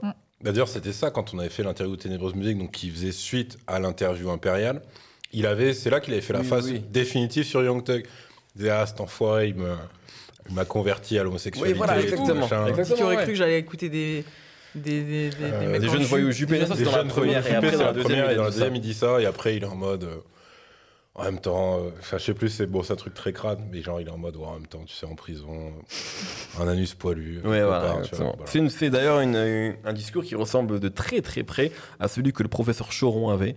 Euh, Je vous conseille J'ai cru qu'on allait partir sur ADBC dans Hauss, mais ok. Non, non, moi je, suis moi, je reste franchouillard, hein, produit laitier. Euh, mais il y a quelques interviews assez légendaires de professeur Choron que je conseille à tout le monde, où il raconte euh, notamment ses années à l'armée. Voilà. Et euh, je voulais juste raconter ma, rencontre avec Fidicide. Euh, c'était avant ça, bien sûr. C'était à l'époque. Chien venait de sortir, je crois. Et je me balade euh, dans le marais, tiens. Et je vais dans une boutique de montres qui s'appelle Chez Maman. Et je vois que Fidicide est vendeur là-bas. Et donc, bah, moi, directement, je lui parle et tout. Je fais, ah ouais, écoute, le morceau chien et tout. Et donc, je, lui, explique qu'à l'époque, j'écris pour la BFDR. Et il me fait, ah ouais, putain, la BFDR, moi, je croyais qu'il y avait que des connards là-bas. et c'est comme ça qu'on est devenus potes. Et, euh, et que j'ai- rencontré euh, Sidicide. Voilà. Est-ce qu'on classe cet album euh, incroyable? Peu. Ah si, est-ce qu'on peut juste dire que malheureusement il n'y aura pas de volume Oui, 2 ben, Sifi l'a dit de toute façon dans un Voilà. morceau Dans un récemment, morceau, euh, ouais. Ténébreuse Musique. Mais je pense Euh, que ça tient vraiment à sa mauvaise expérience de la fanbase d'Al Capone. Je pense. Parce qu'il y a quand même eu pendant assez longtemps des anecdotes horribles qui racontaient, qui étaient euh, on me reconnaît dans la rue et clairement c'est la fanbase d'Alka qui Ouais, le reconnaît. Et, qui est en mode ah machin qui lui sort les pires rimes, tu vois, genre le mec avec sa meuf, c'est pas le meilleur truc. Il faut raconter Voilà. le concert au Gibus aussi, je sais pas si vous y étiez, si vous y étiez. Ouais, dit qui, quelque chose, était un Ah, peu le, con- le concert euh, de, à- parisien de cet euh, album-là. Et c'était euh, phénoménal. Vraiment, Ouais, tu c'était fou. Euh, Il y avait Julius, il y avait, enfin, on était vraiment Ah dans oui, ce truc-là. Il y avait le nouveau casino. Il y avait eu les deux, hein, je pense. Nouveau Casino, est-ce que tu penses Tu confonds pas Tu confonds pas avec la soirée ABCDR Non, non, je te jure, il y avait Ok. Parce qu'il y avait la soirée ABCDR Ah, qu'on avait organisée, le projet n'était pas encore sorti, tu confonds. En fait, voilà, il y avait aussi ça. On avait fait une soirée ABCDR quelques semaines avant que ça sorte. Mhm. Et dans la soirée, à un moment, ils nous jouent nos limites. Ouais. Et là, je me souviens que je suis avec Nodé. Et Nodé, il me dit Mais Hamza, c'est quoi là? Mhm. C'est incroyable. là. Tu vois, et en fait, c'était avant que Hamza ouais. devienne Hamza. Et, euh, Ah et d'ailleurs, euh, je me souviens qu'à ce moment-là, le capote, il m'a dit, parce que moi j'étais déjà à fond sur Hamza, il me disait Mais Hamza, là, c'est beaucoup trop là. Ouais. Il est trop fort là. Mm. Il était complètement fou. Et en fait, apparemment, le tra- tous les trajets qu'il faisait en voiture jusqu'en Suisse pour enregistrer, ils écoutaient H24 et ils se prenaient ça euh, Mhm. méchamment, quoi. Voilà, Ténébreuse Musique, où est-ce qu'on classe cet album? On a été très dithyrambique. Moi, c'est haut, ouais, hein, ouais. c'est haut, c'est haut, c'est haut. Euh, tu, tu, tu, tu, tu, tu. Parce qu'en plus, j'ai pas de comparatif d'album commun parce que c'est vraiment Ouais. un ovni bizarre, tu vois. Il y a Olkari Danidan qui est en 18. euh, Ça n'a tellement aucun rapport. Entre Zoxy et Enfin, si, il y a. Alka qui est toujours là. Ouais, oui, c'est vrai, t'as raison. Moi, je crois que ça va être 12ème. hein. Ah ouais Ouais. Ah. Ouais, Non, ouais, non, non, quand même. Je veux pas moi. Oui, devant mes et quand même. Ouais, ouais, c'est Ouais, très grave. Sans, sans problème. sans problème, les amis. Moi, je vais le mettre en 28e. Ouais, c'est vers ça que je regardais moi. Moi, aussi. je regarde Mala. Euh, et je, voilà, ça me semble cohérent. Non, il y a Pros Combat en 23, je peux pas. Il y a Pros Combat. Non, je peux pas mettre devant Pros Combat. Mais je vais mettre haut. Mais en vrai, maintenant, 30ème, c'est haut. Hein. Ouais, sur 98. Non, on a Je le mets en 31. Moi, maintenant que Danidan est classé, je, tu t'en plus rien à foutre maintenant. je fais en fonction de Ah. vraiment l'auditrice. On a passé la barre des 100 euh, albums. Ah, ça c'est celui-là le centième Non, c'est le 102e du coup. Oh On a même pas fêté rien, on est nul. Ouais, putain. 101. Voilà, la vôtre, hein. écoutez, euh, Voilà, voilà, voilà quoi ça Ah, attends, ressemble. attends, attends. Voilà. Non, mais attends, oui, bah vas-y, on va. on n'a pas de moyens, bon que quoi. j'ai plus rien.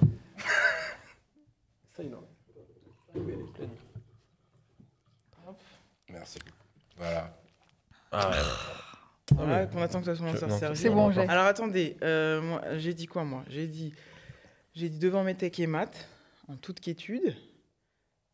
Moi j'ai dit 20. euh, Non, Sandra elle a dit 28. C'est ça. Ouais. Moi je dis 31. Voilà. Et Yerim Sur Yerim, Yerim Sar. Il regarde ses mails. lui. Hmm, non, non, non, j'essayais de faire un truc genre oui, c'est quand même un album où il y a telle phase, mais en fait, euh, Non, moi, j'aime il y trop en cet a album. beaucoup trop quoi. Ah oui. Ouais. Mais non, non, mais il est, il est trop chaud. Il y a un truc où il insulte C'est juste Patrick que c'est- Timsit, fait Non, complètement mais tu sais- gratuit. enfin, c'est sur le morceau Patrick, en Patrick. plus, donc t'as la grosse confusion. Mais Ouais, attends, pourquoi de machin. qui De quel. Patrick on parle C'est ça. Euh, pff, oh là là. Non mais en plus c'est cool parce que vu que j'ai pas j'ai pas retenu vos chiffres, je suis pas influencé ou Non. quoi, mais après attends je si je me mets sur le truc de Holkari et Danidan, je suis pas sûr que ce soit mon projet préféré des deux séparément, tu vois par contre. De. Bah, c'est pas forcément mon projet préféré de Sidicide, c'est pas forcément Ah mon oui. projet préféré d'Al Capone, tu vois. Ok, ok, je vois ce que tu veux dire par rapport à. Ouais, moi, non, moi c'est, sûrement pas mon pro- projet préféré d'Al Capote, mais c'est sûrement mon pro- un des mes projets préférés de CDC, Ouais, de, calme-toi par contre. de Butterbullet. Ah si. hein. ah non, c'est trop chaud. hein. Euh, écoute, je vais mettre ça en euh, 25e devant. Necfeu. Voilà. Ça a pas de sens. hein. Si, enfin un peu quand même, parce que c'est mieux, mais. Ouais, euh, pas racisme anti-blanc, mais enfin, va falloir que t'arrêtes avec ça. Mais j'adore les blancs, hein, puis après je les déteste, ça va là, sois Bah, cohérent. tout ce que je retiens, c'est que t'as soutenu aucun Comorien quand même jusqu'ici, sauf Rof. Non, là, je me suis remis à jour, REDK, je, je prends euh, mes, je prends mes responsabilités dès aujourd'hui, chers compatriotes REDK, je parlerai plus souvent de vous, monsieur. Alors, 24e, messieurs, dames. Devant Shuriken, entre MC Solar et Shuriken, ça n'a aucun sens. Ma stratégie, Les elle puristes en PLS, mais voilà, c'est aussi sa tier list. Allez, prenez ça. Bon, et Eh bien, mer- ben, eh ben, merci à vous. Merci. Semaine prochaine, très, très grand épisode, je le Ouais. sens. Je le sens bien comme ça. Très Deux grand- buts de très grand contre cru. le Brésil, je vous dis, c'est tout ce qu'il faut retenir. Allez, bonne Allez, semaine, allez, bye. Bisous, ciao. Salut.